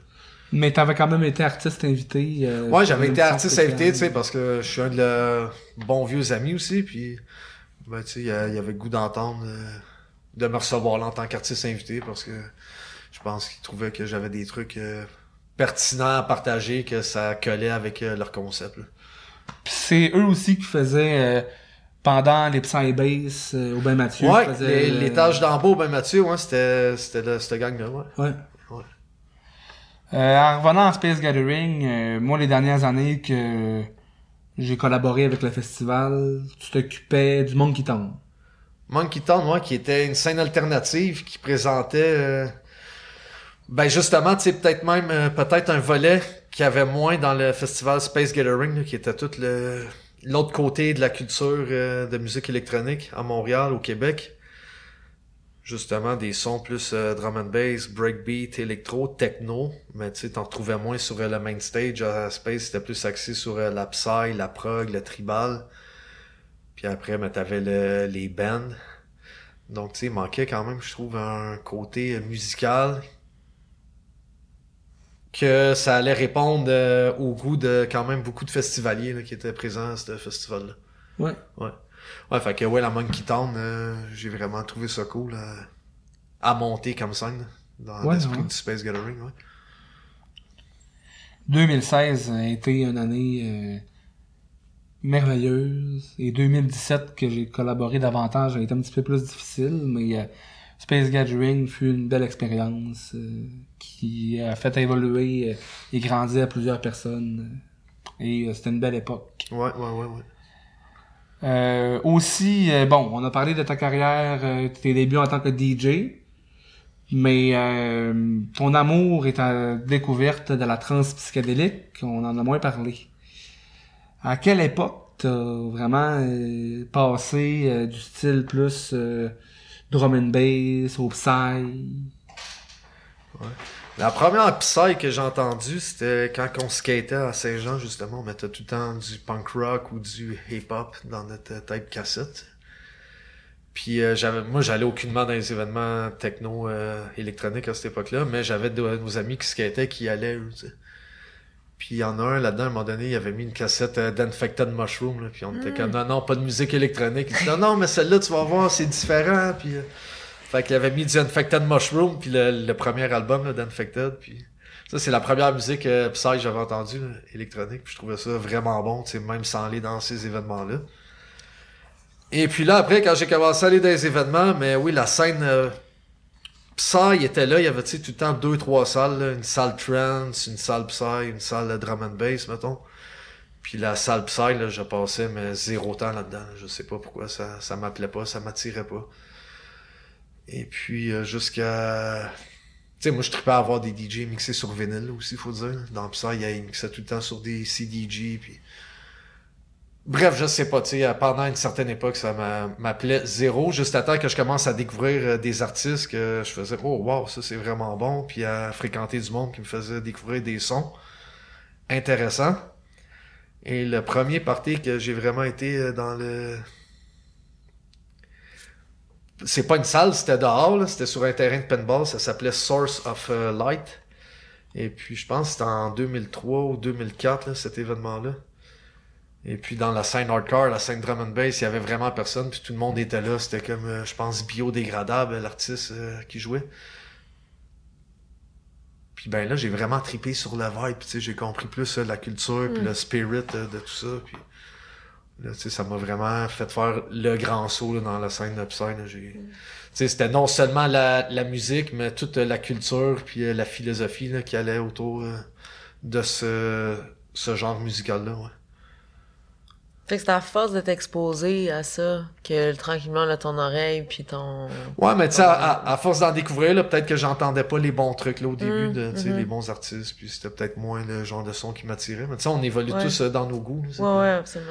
Tu sais, regarde, même aujourd'hui, euh, c'est plus de la psy que je mixe puis que j'écoute, là. C'est plus, euh, oui, encore, mais tu sais, des trucs plus euh, progressifs, techno, avec un psy flavor dedans, mais tu sais, je suis plus dans la grosse euh, grosse full-on, full-on euh, euh, psychédélique, là, non? Au début, t'étais plus dans la. Puis... Ouais, Ok. ouais, puis après, euh, des trucs encore un, un peu plus rapides, dark, mais... Comme quel artiste au début qui sont venus te chercher? Ah, au début, c'était des trucs plus commerciaux, là, genre euh, 1200 microgrammes, euh, Skazi, Astrix et compagnie. Puis après, euh, je sais pas, là, j'ai découvert des trucs plus euh, dark, euh, Baphomet, Penta, Roxat, euh, tu sais, des, des trucs plus euh, fuckés, on va dire, là, musicalement. Puis euh, après, là, j'ai découvert des trucs euh, plus prog, tu sais, comme euh, le label Xenon Record. Ouais, t'es pas mal là-dedans. Ouais, c'est là-dedans que ça m'a amené dans le côté prog après, puis euh, là, j'ai découvert des trucs plus psy-tech aussi, puis... Ouais, fait que tu sais, je trouve, je trouve ça quand même intéressant de, de parcourir, là, de pas rester, tu sais, il y a du monde, ça fait 20 ans qui écoute le même style, puis ils écoutent juste de ce style-là, mais même si j'écoute plus d'un style, je vais toujours écouter un, un large catalogue d'autres styles là, par rapport à ça. Autant dans la musique électronique que non électronique. Là. Ouais. Ça, je pense que ça va avec les périodes euh, de la vie là, ou de, Mhm. du moment. Puis il y a un style que tu mixes, puis il y a un style que tu composes. Est-ce que tu dirais que ça, c'est vraiment différent euh, l'un à l'autre? Euh, ben là, je compose plus euh, dans les, la dernière année vraiment, mais le dernier projet de composition que j'avais eu, c'était avec euh, Matt Mobius, justement, Mhm. Animus. Puis ben, ce qu'on composait, non, c'est, ça ressemblait pas à ce qu'on mixait, vraiment, je te dirais. Non, ça ressemblait à... C'était unique. Ouais, quand même unique, Mhm. là, ouais. Tu sais, c'était classé dans Psyprog, je te dirais, mais tu sais, une catégorie... euh, Je sais pas comment... Ouais, c'est dur à. que je te des fois de- catégoriserais ça, là, mais ouais, c'est, ça ressemblait pas à ce qu'on mixait, en tout cas. Euh, c'est spécial parce que dans les lives de Animus, un line, tu Ouais. vois du térémine. Ouais, du térémine, puis tu sais, on avait quand même euh, tout un concept là, euh, théâtral, qu'on arrivait tout le temps avec un concept euh, déguisé, costumé, avec une thématique.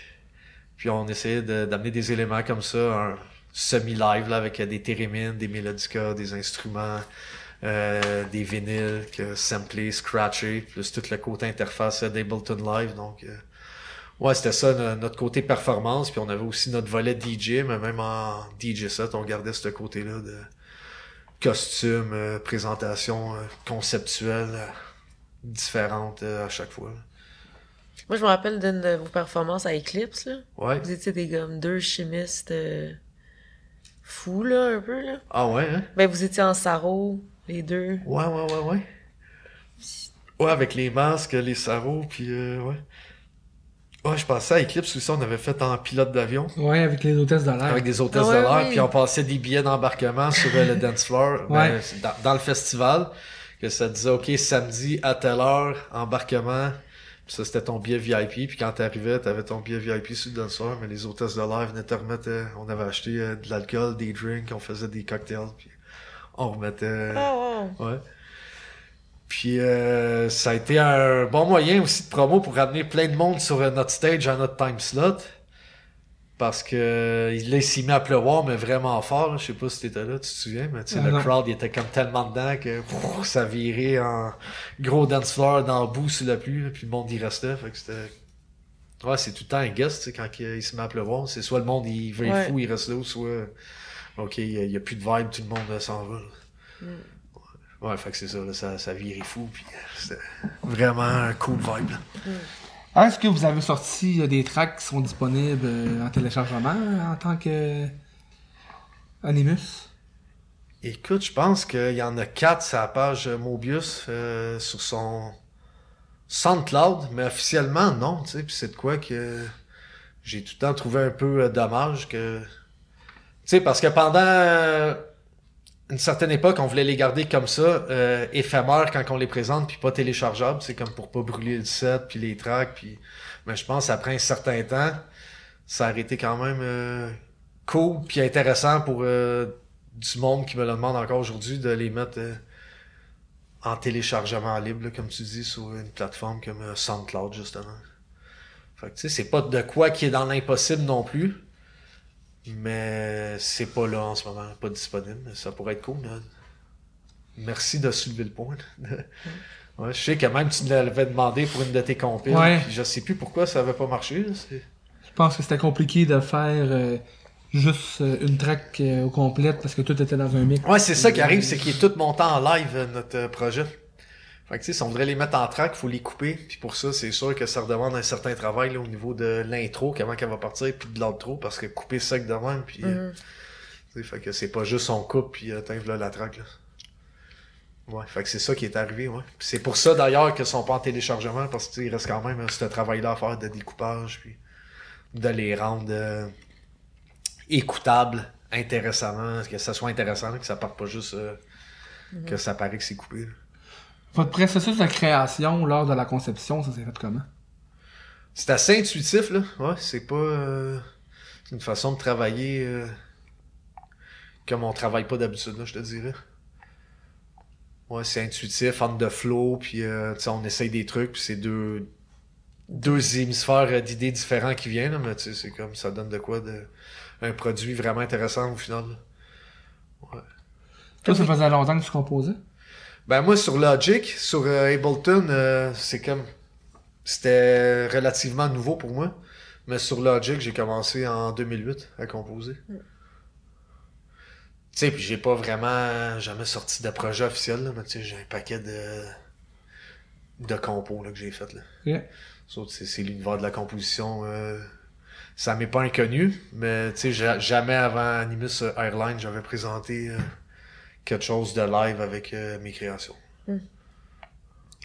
T'avais quand même un partenaire très compétent et euh, doué. euh, Ouais, très compétent, très doué, puis que tu sais, lui, euh, ça fait vraiment longtemps qu'il produit des tracks quand même. euh, au début des années 2000, ça sortait en vinyle en Europe, puis euh, tu sais, c'est ça fait longtemps qu'il est euh, dans la scène live là. Ouais. Matt, Matt Mobius, là, ouais. Autant live que DJ que promoteur. là. Qui est un précurseur au niveau des free aussi, euh, avec son collectif Ouais. MTK. NTK, ouais. Qui ont amené la, toute la spirit, dans le fond, des hérétiques collectifs euh, de la France, qui étaient à l'époque euh, dans la même foulée, on va dire, que les Spiral Tribe, puis tu sais, tout le vrai mouvement, la culture free party, tout ça. Mais tu sais, c'est eux qui ont amené ça au Québec, je pense, la NTK, au début des années 2000. Tu, euh, tu mixes donc, t'as fait des lives avec Animus. Tu mixes la progressive, techno progressive, euh, psy, euh, style Xenon. Mais euh, moi, j'ai eu l'occasion de te voir Ouais, aussi. non, mais je m'explique plus techno, techno, là, maintenant. Ah ouais, ok. style Xenon, ouais, mais c'est comme Ok. une autre époque. Ouais. Ah ouais, ok. Ouais, tu sais, ça peut encore arriver, là, mais tu sais, c'est moins là-dessus que, en ce moment même, là, je, je trippe à mixer. T'es plus dans le techno présentement. Ouais, ouais, techno. Mais tech, psy-tech aussi, tu sais, c'est, ouais. Psy-tech, techno. Mais ouais, vas-y, continue. Mais à quelques occasions, j'ai eu la chance aussi de te voir euh, sur les deuxièmes stages, euh, Ouais. en down tempo. Euh. Comme ça, euh, Ah, j'adore ça, tu sais, ça donne un côté euh, beaucoup plus vaste, là, de, d'expérimenter puis de se promener dans des styles, euh, dans des styles euh, word beat, ambiant, euh, des genres de trucs, des fois, que t'essaierais pas sur la grande scène, mais tu sais, la, la, la scène alternative, elle permet de- d'aller plus large, là, comme ça, je trouve, dans, ouais. Ouais. Autant côté de présentation que créativité dans, dans les mix. Ouais, jouer du dub. Ouais. Dub, reggae, c'est comme ça. Tu sais, c'est- tu peux aller vraiment large, Ouais. je pense, dans, dans l'univers euh, ambiant, on va dire. Puis t'as eu l'occasion de voyager quand même pas mal. euh, t'as vu des scènes euh, dans différents pays. Ouais, ouais, ouais, ouais. Euh, t'as pu te produire aussi? T'sais, t'as- Ouais, t'es ben tu sais, à chaque fois que je voyage puis que je vais dans des événements, ben, j'essaie de parler au monde qui sont là, puis euh, j'en arrive toujours à être capable de, de me trouver quelques gigs dans tout ça. Puis ça me permet aussi de voir la scène, là, comment qu'elle est dans d'autres pays. Mhm. C'est vraiment, tu sais, d'aller en Thaïlande, Copenhague, cette île-là, tu sais, il y a vraiment culture euh, événementielle, surtout de la Psy, là, qui est là, très forte. Euh, c'est complètement différent de ce qu'on connaît au Québec ou de ce que tu vas voir au Mexique, par exemple. Eux autres, ils ont un autre genre de scène, un autre genre de culture. Puis... Mais tu sais, ça reste quand même au final euh, tout dans la grande famille Psy, mais tu sais, chaque euh, région, ils ont leur façon de, de le vivre, de le présenter. En Colombie-Britannique aussi, je trouve qu'ils ont vraiment une belle culture, une belle scène là-bas.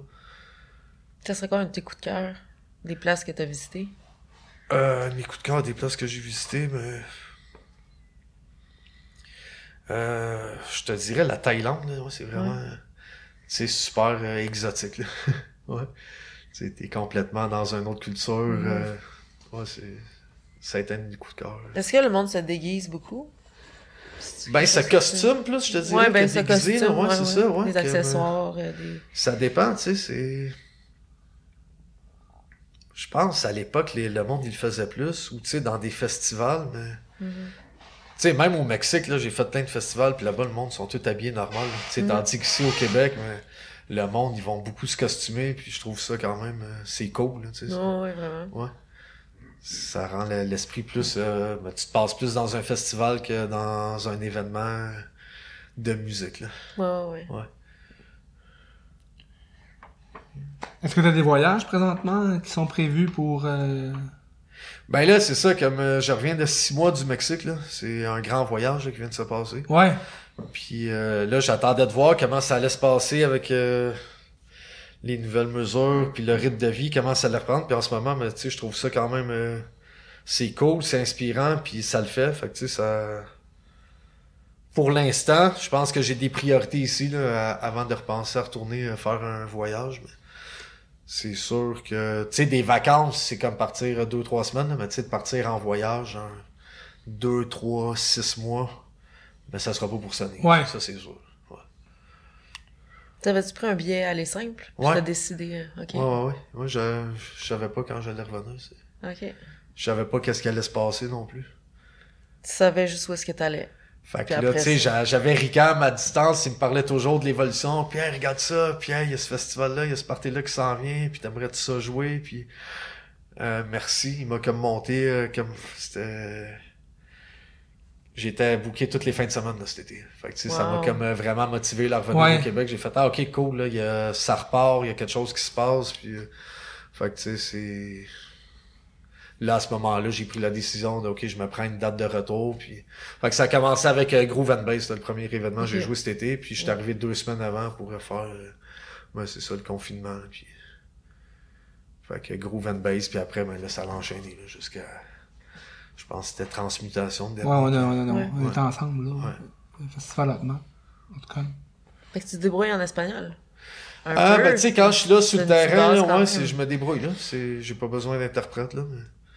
C'est comme, euh, ça se développe, là, de- Ouais, tranquillement. ouais. Ouais, il y a pas juste il y a le langage euh, non-verbal aussi, là. Ouais, ouais. La communication non-verbale. Ouais, non, tu sais, puis c'est une langue qui s'apprend quand même bien, là, mais tu sais, quand t'es là dans le flow, c'est. En tout cas, pour moi, ça, ça coule bien. là. Mhm. Euh, lors de ton voyage, tu as eu la chance d'aller dans ton deuxième rassemblement Rainbow. Oh yeah! ouais. Comment t'as trouvé ça? Ah, mon premier, c'était en 2010, après un Eclipse, là, quand c'était à Maniwaki. Ouais.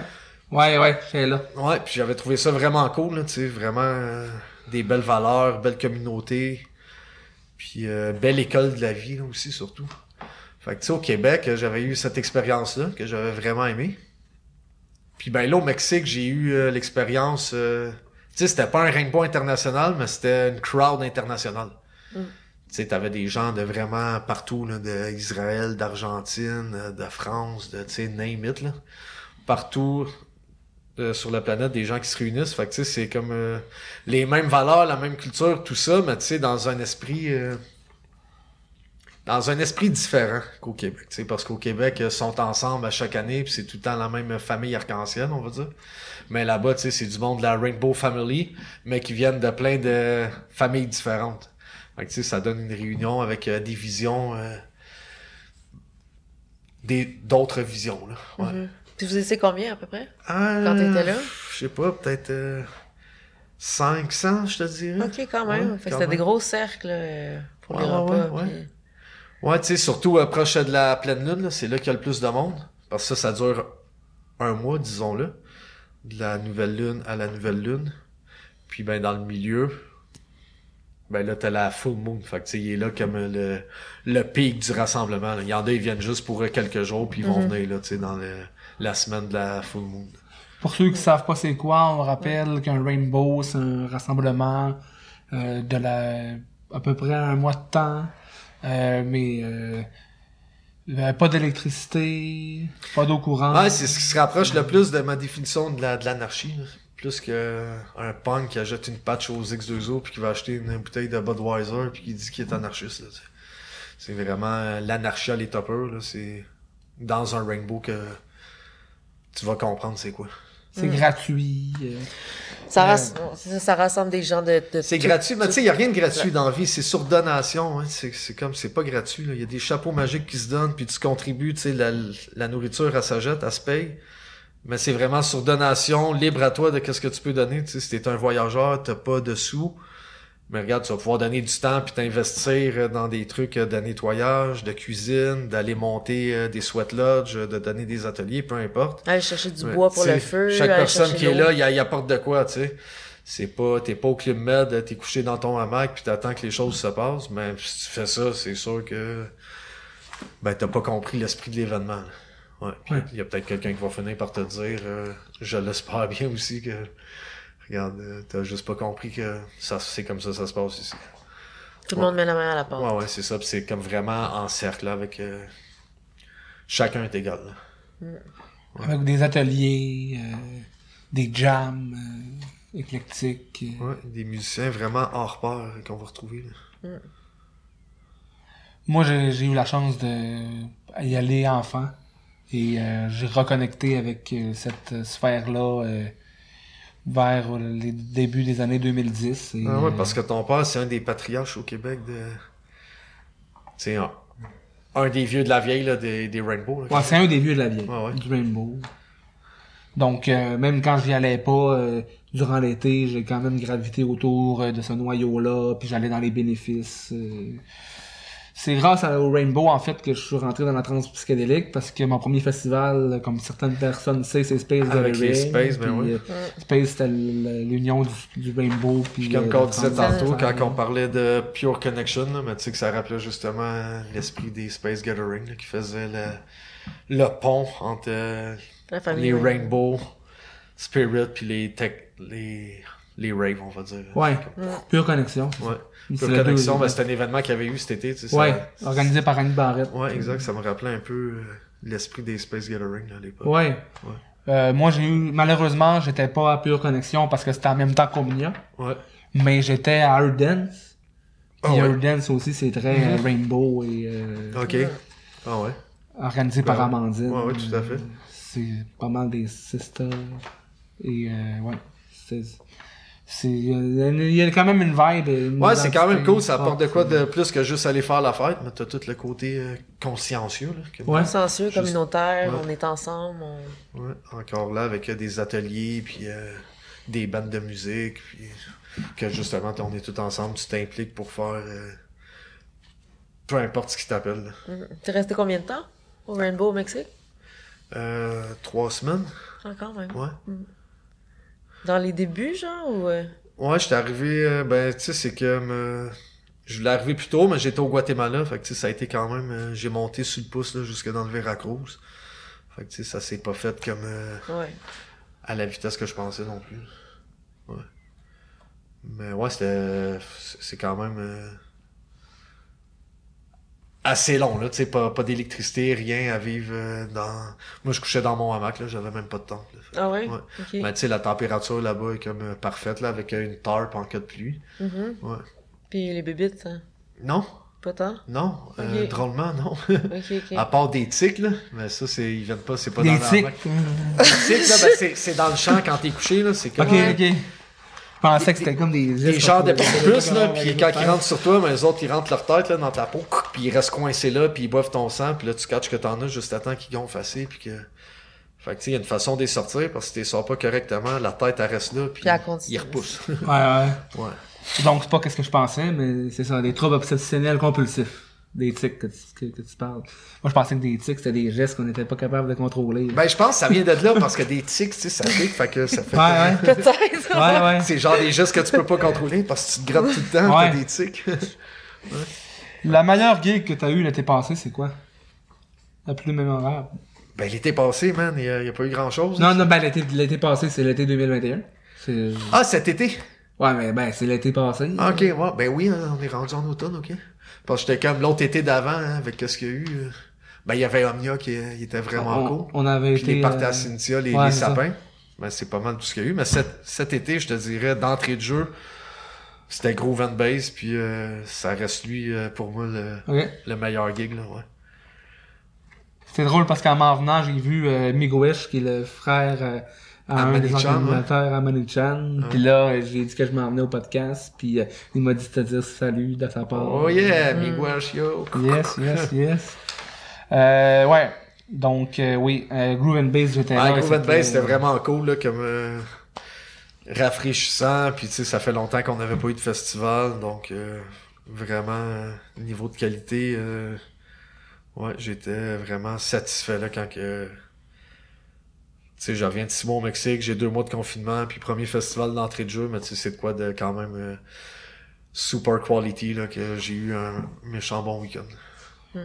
Ouais, C'est vraiment. un bon retour. Ouais, J'ai ouais, ouais. trouvé ça solide et euh, je pense que pour 2022, il prépare de quoi. euh, Ah, il, il arrête exceptionnel. pas d'annoncer des headliners. Il y a 10 hein. headliners d'annoncer, puis on est déjà au mois de, juste au mois de novembre, décembre. Ah, ouais. Euh, Vraiment, je pense que surveillez ça, allez pogner vos Ouais. billets parce que c'est débile. Ça accroche. Euh, en espérant aussi qu'il y ait un Eclipse euh, Festival l'année prochaine. euh, ça a l'air à ça. En parlant d'Eclipse, euh, Ben, ça a l'air à ça, c'est ça ou c'est ben, ça j'ai vu le bannière passer par rapport Ouais, à ben, il me semble que ça va avoir lieu euh, l'été prochain. Ah ouais, cool. Ouais. Ben, J'ai comme pas de confirmation official official, mais il me semble que j'avais vu ça passer. ouais, moi aussi j'ai vu de quoi Ouais, c'est ça. fait, là. Ouais. Ben Eclipse, moi je suis là depuis euh, le premier en 2003 qu'il y a eu. là. Le premier dehors, parce qu'il y avait eu l'autre année d'avant, je pense, que c'était intérieur. Mais En le pro- 99, le lui intérieur, je pense. Ah ouais, ok. Ouais. Bon, tu vois. Mais tu sais, le premier dehors Eclipse, ça, c'était en 2003 avec euh, X-Dream, ouais. Fait que ça, c'est le premier Eclipse que j'ai j'ai été, puis euh, je n'ai pas manqué un depuis, là. Je suis là à chaque édition. Puis j'ai vu ça évoluer. Mm, Wow. mhm.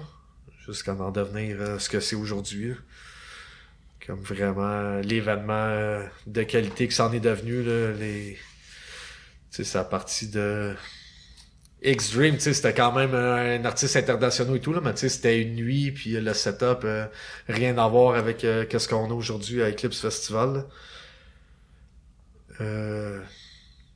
Ben, ça a quand même évolué vite, hein, parce que l'année d'après, c'était avec euh, X-Dream, puis déjà, là, on est tombé dans des grosses structures avec des ponts en métal, puis une déco à un autre niveau. Puis là, ju- justement, je pense que ça durait une fin de semaine au complet. Et puis, euh, je pense que ma première gig, pas je pense, c'était en 2008, avant que je parte au BC. J'étais parti après cette Eclipse-là. On avait le canot seté sur le top avec le sound system, le- Mm. les drums. On était parti, euh, je pense, 6 dans le bus jaune. Puis on a pris par euh, la route 1 du Nord jusqu'en Colombie-Britannique. Mais c'est ça, on est parti après le, le démontage d'Eclipse. Cette année-là, puis en 2008, ouais, je jouais, c'était la première année que je jouais là. Puis euh, ben, d'année en année, là, j'ai tout le temps une place euh, dans le line-up là, à Eclipse Festival qui est pour moi la, ma meilleure gig de l'année, là, ça c'est sûr. Mm. Ouais. T'es chanceux d'avoir euh, pu performer euh, depuis tout ce temps-là à chaque Eclipse. Ouais, ben c'est ça à chaque Eclipse, mais à plein d'autres événements aussi. Tu sais, je peux Ouais, pas ça, tout- toutes ouais. les nommer, là, mais tu sais, quand même. T'es là la, la plupart des festivals? Tu sais, je suis là depuis euh, début des années 2000. Là, fait que tu sais, j'en ai fait des événements, des after des festivals, euh, Ouais. beaucoup là. Mais tu sais, Eclipse, c'est comme euh, vraiment euh, mon, mon meilleur là, que je triple le plus là, à les giguer. là. Puis à l'international, ton meilleur, ton plus mémorable? Euh, plus mémorable, euh, ben c'est comme euh, Mexique avec euh, Vibrasphère. là, Je pense lui, il était quand même cool là, à Mexico City. Ouais, tu sais, c'est jouer devant une nouvelle crowd aussi à l'international. là. C'est tout le temps ça le défi que Ah, ça se fait des petits signes. On se gueule avec la feuille. euh, Ouais. On t'écoute en même temps, regarde d'abord. Ouais, tu sais, à l'international, bon, j'ai tout le temps eu la chance de jouer, tu sais, dans des événements à gauche, à droite. Euh, mais non, hein, avec euh, Mur Réflexion, l'international, c'est sûr que c'est Tribunal Boréal, là, au Mexique. C'est comme... Ouais, ouais, hein. Ouais. Ouais, ouais, c'est, tu sais, puis on a notre villa à nous autres, puis tout, comme euh, fourni par l'organisation. Fait ouais. que, sais, on s'en va beaucoup coucher dans notre tente après, mais on est accueillis là, en, tant Ouais, que- ouais. en tant qu'artiste. là. C'est comme t'as ta villa avec euh, ta piscine privée, puis c'est comme Mon on, est gâtés, là, c'est le fun. Il y a beaucoup de Québécois qui se ramassent là. Ouais, quand même, tu sais. Ouais. Il y a peut-être quoi, un 30% de la crowd que c'est du monde du Québec. Là. Achikoumec aussi, hein, je pense. Ah ben oui, ben dans la jungle chez Carlos, là, Ouais, ça ouais, c'est ouais. complètement dans une autre région du Mexique, dans le Quintana Roo, Ok. à peut-être euh, 15 minutes de Tulum. Ok. Ouais, fait que oui, ça aussi, j'ai vu ça évoluer, là, la terre à Carlos. Euh, J'étais arrivé la première année, je l'ai aidé à bouger sa première roche, là, je pense. Tu sais. Fait que euh, de fil en aiguille, lui, ça a vraiment mis beaucoup d'amour dans son terrain, puis c'est rendu super beau, là, puis je pense que tu peux y aller n'importe quand là-bas, tu sais, comme euh, travailler ou euh, louer un espace pour camper, puis créatif. Donc, euh, ouais, c'est vraiment une belle place. Mais tu sais, il fait un, je pense un festival par année, là. sinon c'est comme un genre de camping, hostel, on va dire, ouais, pour euh, les amis. Ouais, les amis, les amis d'amis, c'est comme... euh, Au mois de janvier. euh. Ouais. Ouais, ouais. Donc, pour les Québécois qui veulent voyager au Mexique, à Chicoumec, euh, sur la terre. À, Carlos. À Carlos, ouais. ouais. ouais, ouais. Ouais, je pense que tu peux trouver sur euh, Facebook ou sinon euh, écris à Maud Ali, puis on va t'envoyer le link. Yes, yes, ben oui. Euh, moi, j'ai vu euh, il y a deux ans, euh, tu avais une belle conscience aussi par rapport à, envi- à- à- une belle conscience environnementale que t'aidais à faire euh, le ménage euh, sur le bord des cours d'eau. Ah ouais, ben elle a toujours été là, cette conscience euh, environnementale-là, mais il y a deux ans, j'ai décidé de m'impliquer euh, plus là, avec euh, ben, Sea Shepherd, là, pour ceux qui connaissent pas, c'est euh, l'ancien, je pense, un des cofondateurs de Greenpeace qui a parti ça, donc Paul Watson. Donc euh, pour la sauvegarde euh, des mammifères et de tout ce qui touche à la vie marine. Donc c'est sûr qu'on fait des belles actions là, comme des nettoyages de berges. euh, tu sais, il y a de la cons... des- des ateliers des fois qui se donnent dans les écoles, des trucs comme ça. J'ai pas encore eu la chance de participer à ça, mais tu sais, des projets sur le terrain, c'est ça. J'étais allé faire des nettoyages, des avec euh, d'autres collectifs aussi, 100 tonnes. euh, puis d'autres que le nom m'échappe. Là. Tu sais, des fois, il y avait des réunions de 4-5 collectifs qui se ramassent, puis on Ouais, décide d'aller nettoyer, je Ouais, sais ouais. pas, tel fragment euh, du canal de la Chine. Ouais, ouais, ouais. Ouais. Est-ce que ça, t'as vu des choses vraiment choquantes euh, au niveau de... Ben, pas choquante, non, je suis pas surpris, tu sais, parce que je me promène souvent ces bords euh, de rivage dans Montréal, fait que tu sais, je, je savais à quoi m'attendre, je ouais. Sais, c'est comme même quand on a fait le canal, moi je m'ai loué un kayak puis je suis allé dans l'eau avec, tu sais, ramasser ce qui était, Ah ouais. tu sais, fait que t'avais les équipes au sol, t'avais des équipes plongeurs, puis euh, j'étais comme, ben là, il y a personne qui est en bateau ou quoi que ce soit.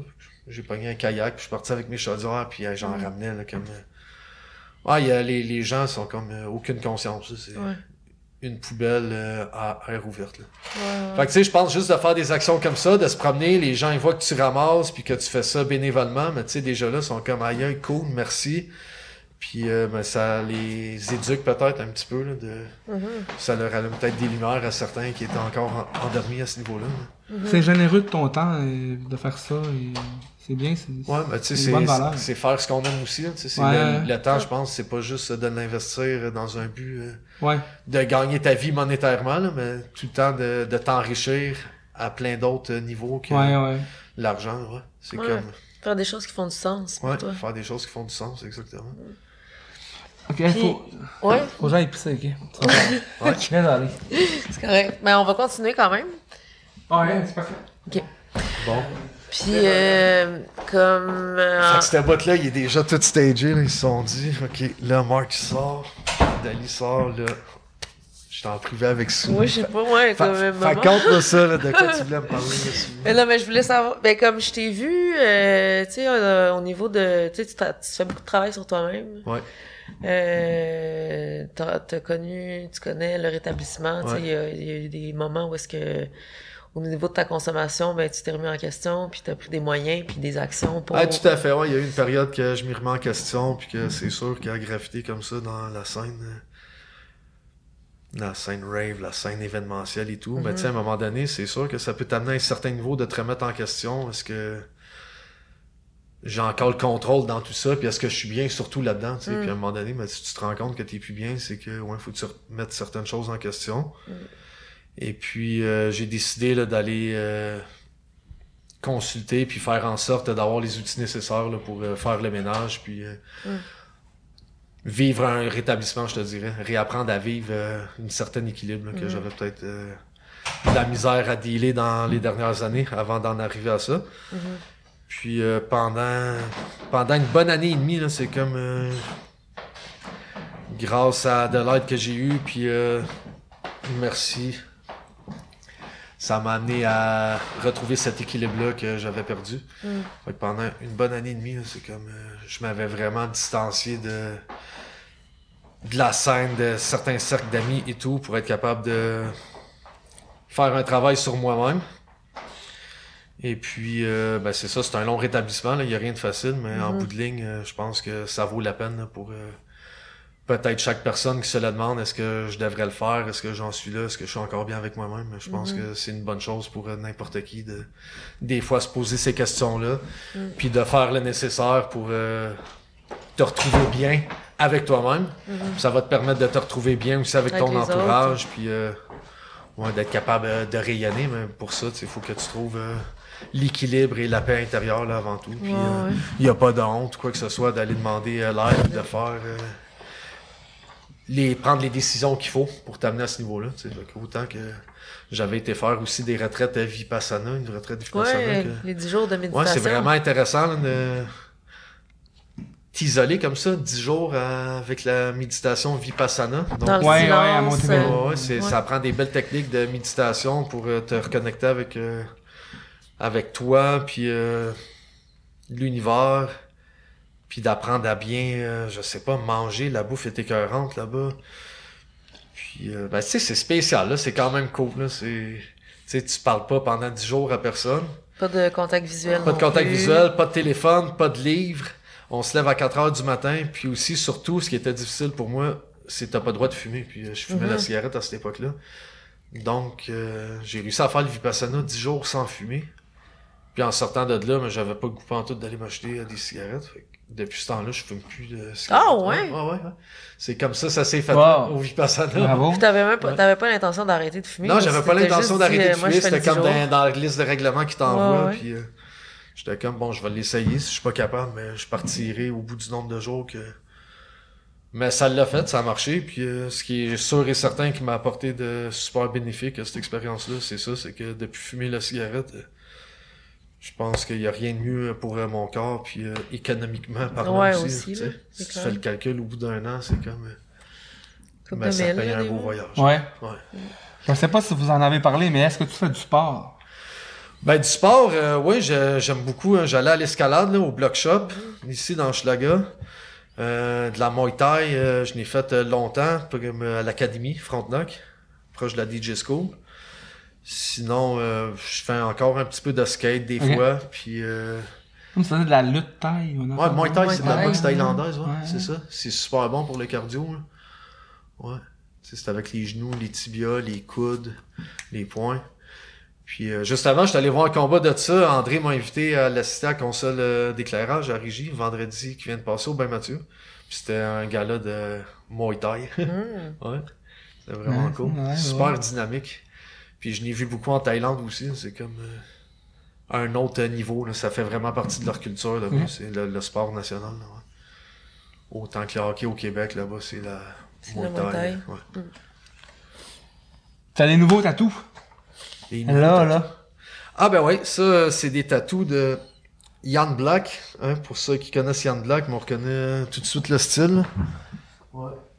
Fait que tu sais, ça, tu peux arriver à lui, tu sais, dire tes gens d'idées, puis il va te refaire ça, tu sais, vraiment à sa manière à lui, ou tu peux arriver carrément, tu sais, moi, je dis, regarde, je connais ton style, c'est pour ça que je viens de voir, fait que je te donne comme carte blanche, je veux quelque chose euh, sur les côtés de tête.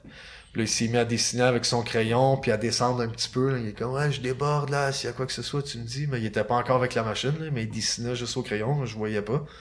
Fait que là, il m'a montré là, au miroir, au, au final, le sketch. Puis j'étais comme, ok, go, man, c'est exactement ça que je m'attendais, puis je trouve ça vraiment, c'est un artiste euh, écœurant, là, Yann Black. Là, Un Montréalais? Ouais, euh, ben, il est montréalais, il vit à Montréal, ça fait longtemps, mais à la base, il est français. ouais. Ok, ok. Ouais, il a appris à tatouer en France, il fait ses propres aiguilles qui soudent, puis euh, et c'est vraiment lui un passionné du tatouage. Les tatous chez lui, il fait pas ça côté commercial dans un tattoo shop ou quoi que ce soit. Et juste avoir un rendez-vous avec lui, il faut que ça prend six mois puis un an. Fait que tu sais, faut que tu sois vraiment sûr. Puis je pense que ça, ça vient vraiment filtrer le genre de monde euh, qui vont vouloir aller vers lui. Puis ben, tu regardes son style euh, sur Instagram, là, tu peux voir Yann Black, là, mais tu sais, c'est vraiment quand tu vas voir lui, c'est pour dans ce style de tatouage là, t'arrives pas avec une image, puis Hey, fais-moi ça copier-coller, il va te dire regarde, va au- sur Saint-Denis, là, il y en a plein des studios qui vont te le faire. Toi, ça faisait un an que t'avais réservé. Euh, moi ça a pris six mois, ouais. Ah ouais, ouais. Ouais. T'en as d'autres, là? Sinon, oublié. ben ouais, j'en ai une coupe d'autres, là. Il y a lui que j'avais fait en sortant euh, d'un trip de payotte dans Yeah. le désert du Mexique avec euh, du monde que j'avais rencontré au Rainbow, justement. Puis euh, j'ai celle-là sur le doigt que j'avais faite dans la jungle. J'ai, j'ai lui que j'avais fait euh, Scorpio Connection, là. C'est comme les constellations du scorpion avec euh, une carte du ciel. Ouais, puis j'en, j'en ai une coupe d'autres, là, mais ouais. Puis les dreads, ça fait... Les Dreads, ça fait 15 ans, ça, ça date de 2006, là, ouais. Tu sais, en arrière, je les ai jamais coupés, là, ils descendent Ouais, bas ouais. des fesses, ouais. Wow. Ouais, tu sais, des, des fois, je me le demandais, puis ben non, ça a fait en sorte que, encore aujourd'hui, je les ai pas coupés. Ça fit avec ta philosophie et ce que tu représentes un Ouais, petit ouais, peu aussi. ça, je trouve que t'as une union de, de ra- d'une philosophie euh, Rastafari, spirituelle. Ouais, tu sais, quand même, là, la Dread Culture, c'est toute une philosophie, comme Ouais. tu dis, qui va avec, là. Yes. C'est bien parce que t'es authentique, mais tu représentes plein de branches euh, de courants underground euh, sans te mettre de barrières et euh, d'œillères et... euh, Ouais, mais c'est comme je te disais plus tantôt, tu sais, j'ai jamais exploré large, là. je suis pas dans une culture, un style, puis Mm. juste ça, mais c'est comme je pense qu'il y a de quoi d'intéressant que tu peux aller trouver puis chercher dans qui, que toi tu vas te retrouver là, en tant qu'individu, puis selon Mm. tes goûts. Ouais.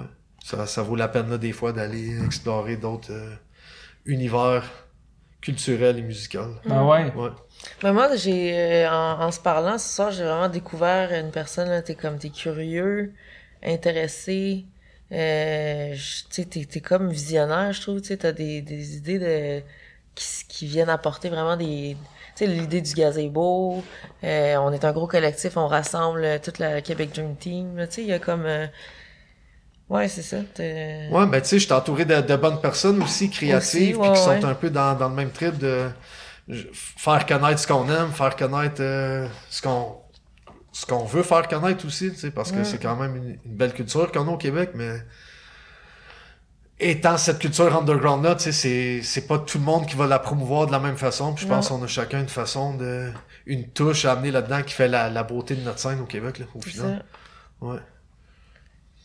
Yes. euh, euh, un dernier flash. Le bus que t'as eu pendant quelques années. Là. Ouais, pendant 20 ans, ouais. On l'avait eu pour euh, à l'époque du band en 98.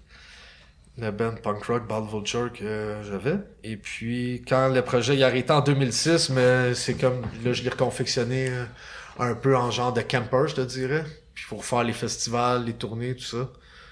Puis en 2018, il a rendu l'homme. là. Donc euh, 20 ans de fiers et loyaux services. Là. Il a comme euh, traversé le Canada, coast to coast. Puis euh, il a vu euh, plein d'événements de pays. euh. Ah, il pourrait écrire une trilogie, ce bus-là. Ah, il était unique. Ouais, euh, ouais, ouais. Aimerais-tu ça d'en avoir un autre? Ah, Euh, évidemment, ouais. Ouais, c'est, c'est cool, hein, la vie de bus. Yes. Ouais. Ben, on te, on te souhaite le meilleur de tout ce Ouais, c'est cool, ouais. Ouais, c'est ça. Fait que, euh, ben, c'est, c'est bien le fun. C'était bien le fun de. Ben ouais, un énorme Ouais. merci. Puis a, genre, bonne continuité dans tes projets, genre, euh, puis dans ton école aussi. Ouais, ouais. Puis on comme, continue de je suis pas mal stressé, là, je vais te dire. À cause, euh, je m'en vais au dentiste demain. Ah, ouais, ouais. Ouais. Ils vont t'ageler. Ah, j'espère. C'est quoi? j'espère. Arracher euh, des dents ou? Euh, ben, nettoyage, mais en même temps, faut qu'il voie, là, comme euh, j'ai une rage dedans, là, qui fait vraiment mal. là. Je Ah. pense que je vais avoir besoin peut-être, euh, je sais pas quoi, le traitement de canal ou plombage. Ou... Ok, ok. On va voir, mais si c'est traitement de canal, c'est sûr que ça s'annonce pour un autre voyage. Ah ouais, hein? Ben ouais, en Thaïlande. Euh, non, genre comme euh, Mexique ou d'où- tu sais, Ok, c'est ok, comme ok. vraiment pas plus abordable, les dentistes. Ouais, ouais, ouais. ouais, ouais.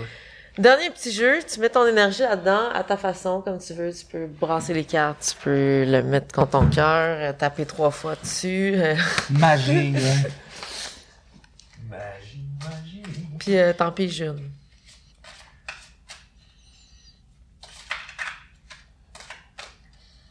Ok, puis euh, quoi, je, je la lis, j'imagine? Si t'as envie. Hope, espoir. Dans cette attente de la lumière, l'obscurité est supportable. On garde espoir d'y voir clair, mais le quotidien est intraitable. Accepter ces moments particuliers et être conscient de leur utilité. Même sur une terre qui semble stérile, peuvent pousser de petites joies bien fragiles. Elles aident celui qui peut voir à renverser la situation en espoir d'un retour en force de la lumière. Yes! Yes, euh, retour du Jedi. Tu peux la garder, si tu veux. Ah ben, avec grand plaisir. En fait, Euh, c'est laquelle numéro? Ah! Mais non! Il venait, de nous, il venait de nous dire avant que 20, parce qu'on a parlé de 17, épisode 17, que Je t'ai Ben, dit parce qu'avant, je commençais tout le temps avec le tour de magie, mais en ce temps, je finis par le tour de magie. C'est C'est 23 check! Ouais, ça. Ah, c'est fou! Non, je l'avais- calé au début, je l'avais pas calé. Oui, non, mais... En plus, Ouais, c'est puis en pas comme je trouve que ça- non, non, non, non, non, c'est ça. tu Synchronicité. tu Magie. Ah, c'est fou, c'est vraiment fou. Puis en plus, même ce que ça dit, je trouve que ça fit. Ouais, ouais. sais, à fait. c'est- Le cool. maître Jedi en toi a manifesté ses pouvoirs Ah, c'est un beau tarot, celle-là. Il a l'air cool, l'artiste qui l'a designé. Mais encore, merci beaucoup, Pete, C'est un euh, tarot, Anima. c'est genre quoi? C'est comme... euh, Genre, hein? Je pourrais te montrer tantôt. Ouais, ok. Moi, sérieux, là, dans mon cheminement psychédélique depuis 10 ans, là, t'es une inspiration importante pour moi, puis euh, merci, puis... euh, Ben, c'est cool, mais mais merci, c'est, c'est très gentil. J'accepte le compliment. Puis merci encore de l'invitation. Puis euh, c'est cool, là. J'ai, hâte de voir les prochains invités de la nouvelle saison. hein. Yes, Yes. ouais. Euh, plein de lumière, euh, au plaisir, bonne continuité dans tes projets. Que Yes. la force soit avec toi. DJ School Montréal, allez voir ça. Yes. Euh, le suivre sur tous ses Facebook, euh, Instagram, tout le kit. Il maintient ses médias sociaux euh, régulièrement, puis c'est très pertinent, puis euh, une belle profondeur là-dedans. Donc, euh, checkez ça. Et oubliez pas de vous inscrire, euh, de vous abonner sur notre chaîne YouTube, Psy Québec, le podcast. Puis les enregistrements sont aussi disponibles sur euh, Google Podcasts, euh, Apple Music et Spotify. Vous pouvez toujours aussi nous faire des dons. C'est toujours apprécié. C'est une manière de, de, de nous encourager à continuer à poursuivre euh, ce projet-là. Puis... Euh, On est au studio locaux. Ouais. 2194 avenue de la Salle. Merci beaucoup à Agdinor Office et François Richardot qui travaille à la technique. On est bien content d'avoir reçu Anima pour le 17e épisode. Vous êtes avec moi-même, Dali Dalma. Et Nakim. Yes. On se voit bientôt. Partagez, likez, commentez. Plein de lumière. Yo, we are one. Transparence. Yeah. Exotic Kid.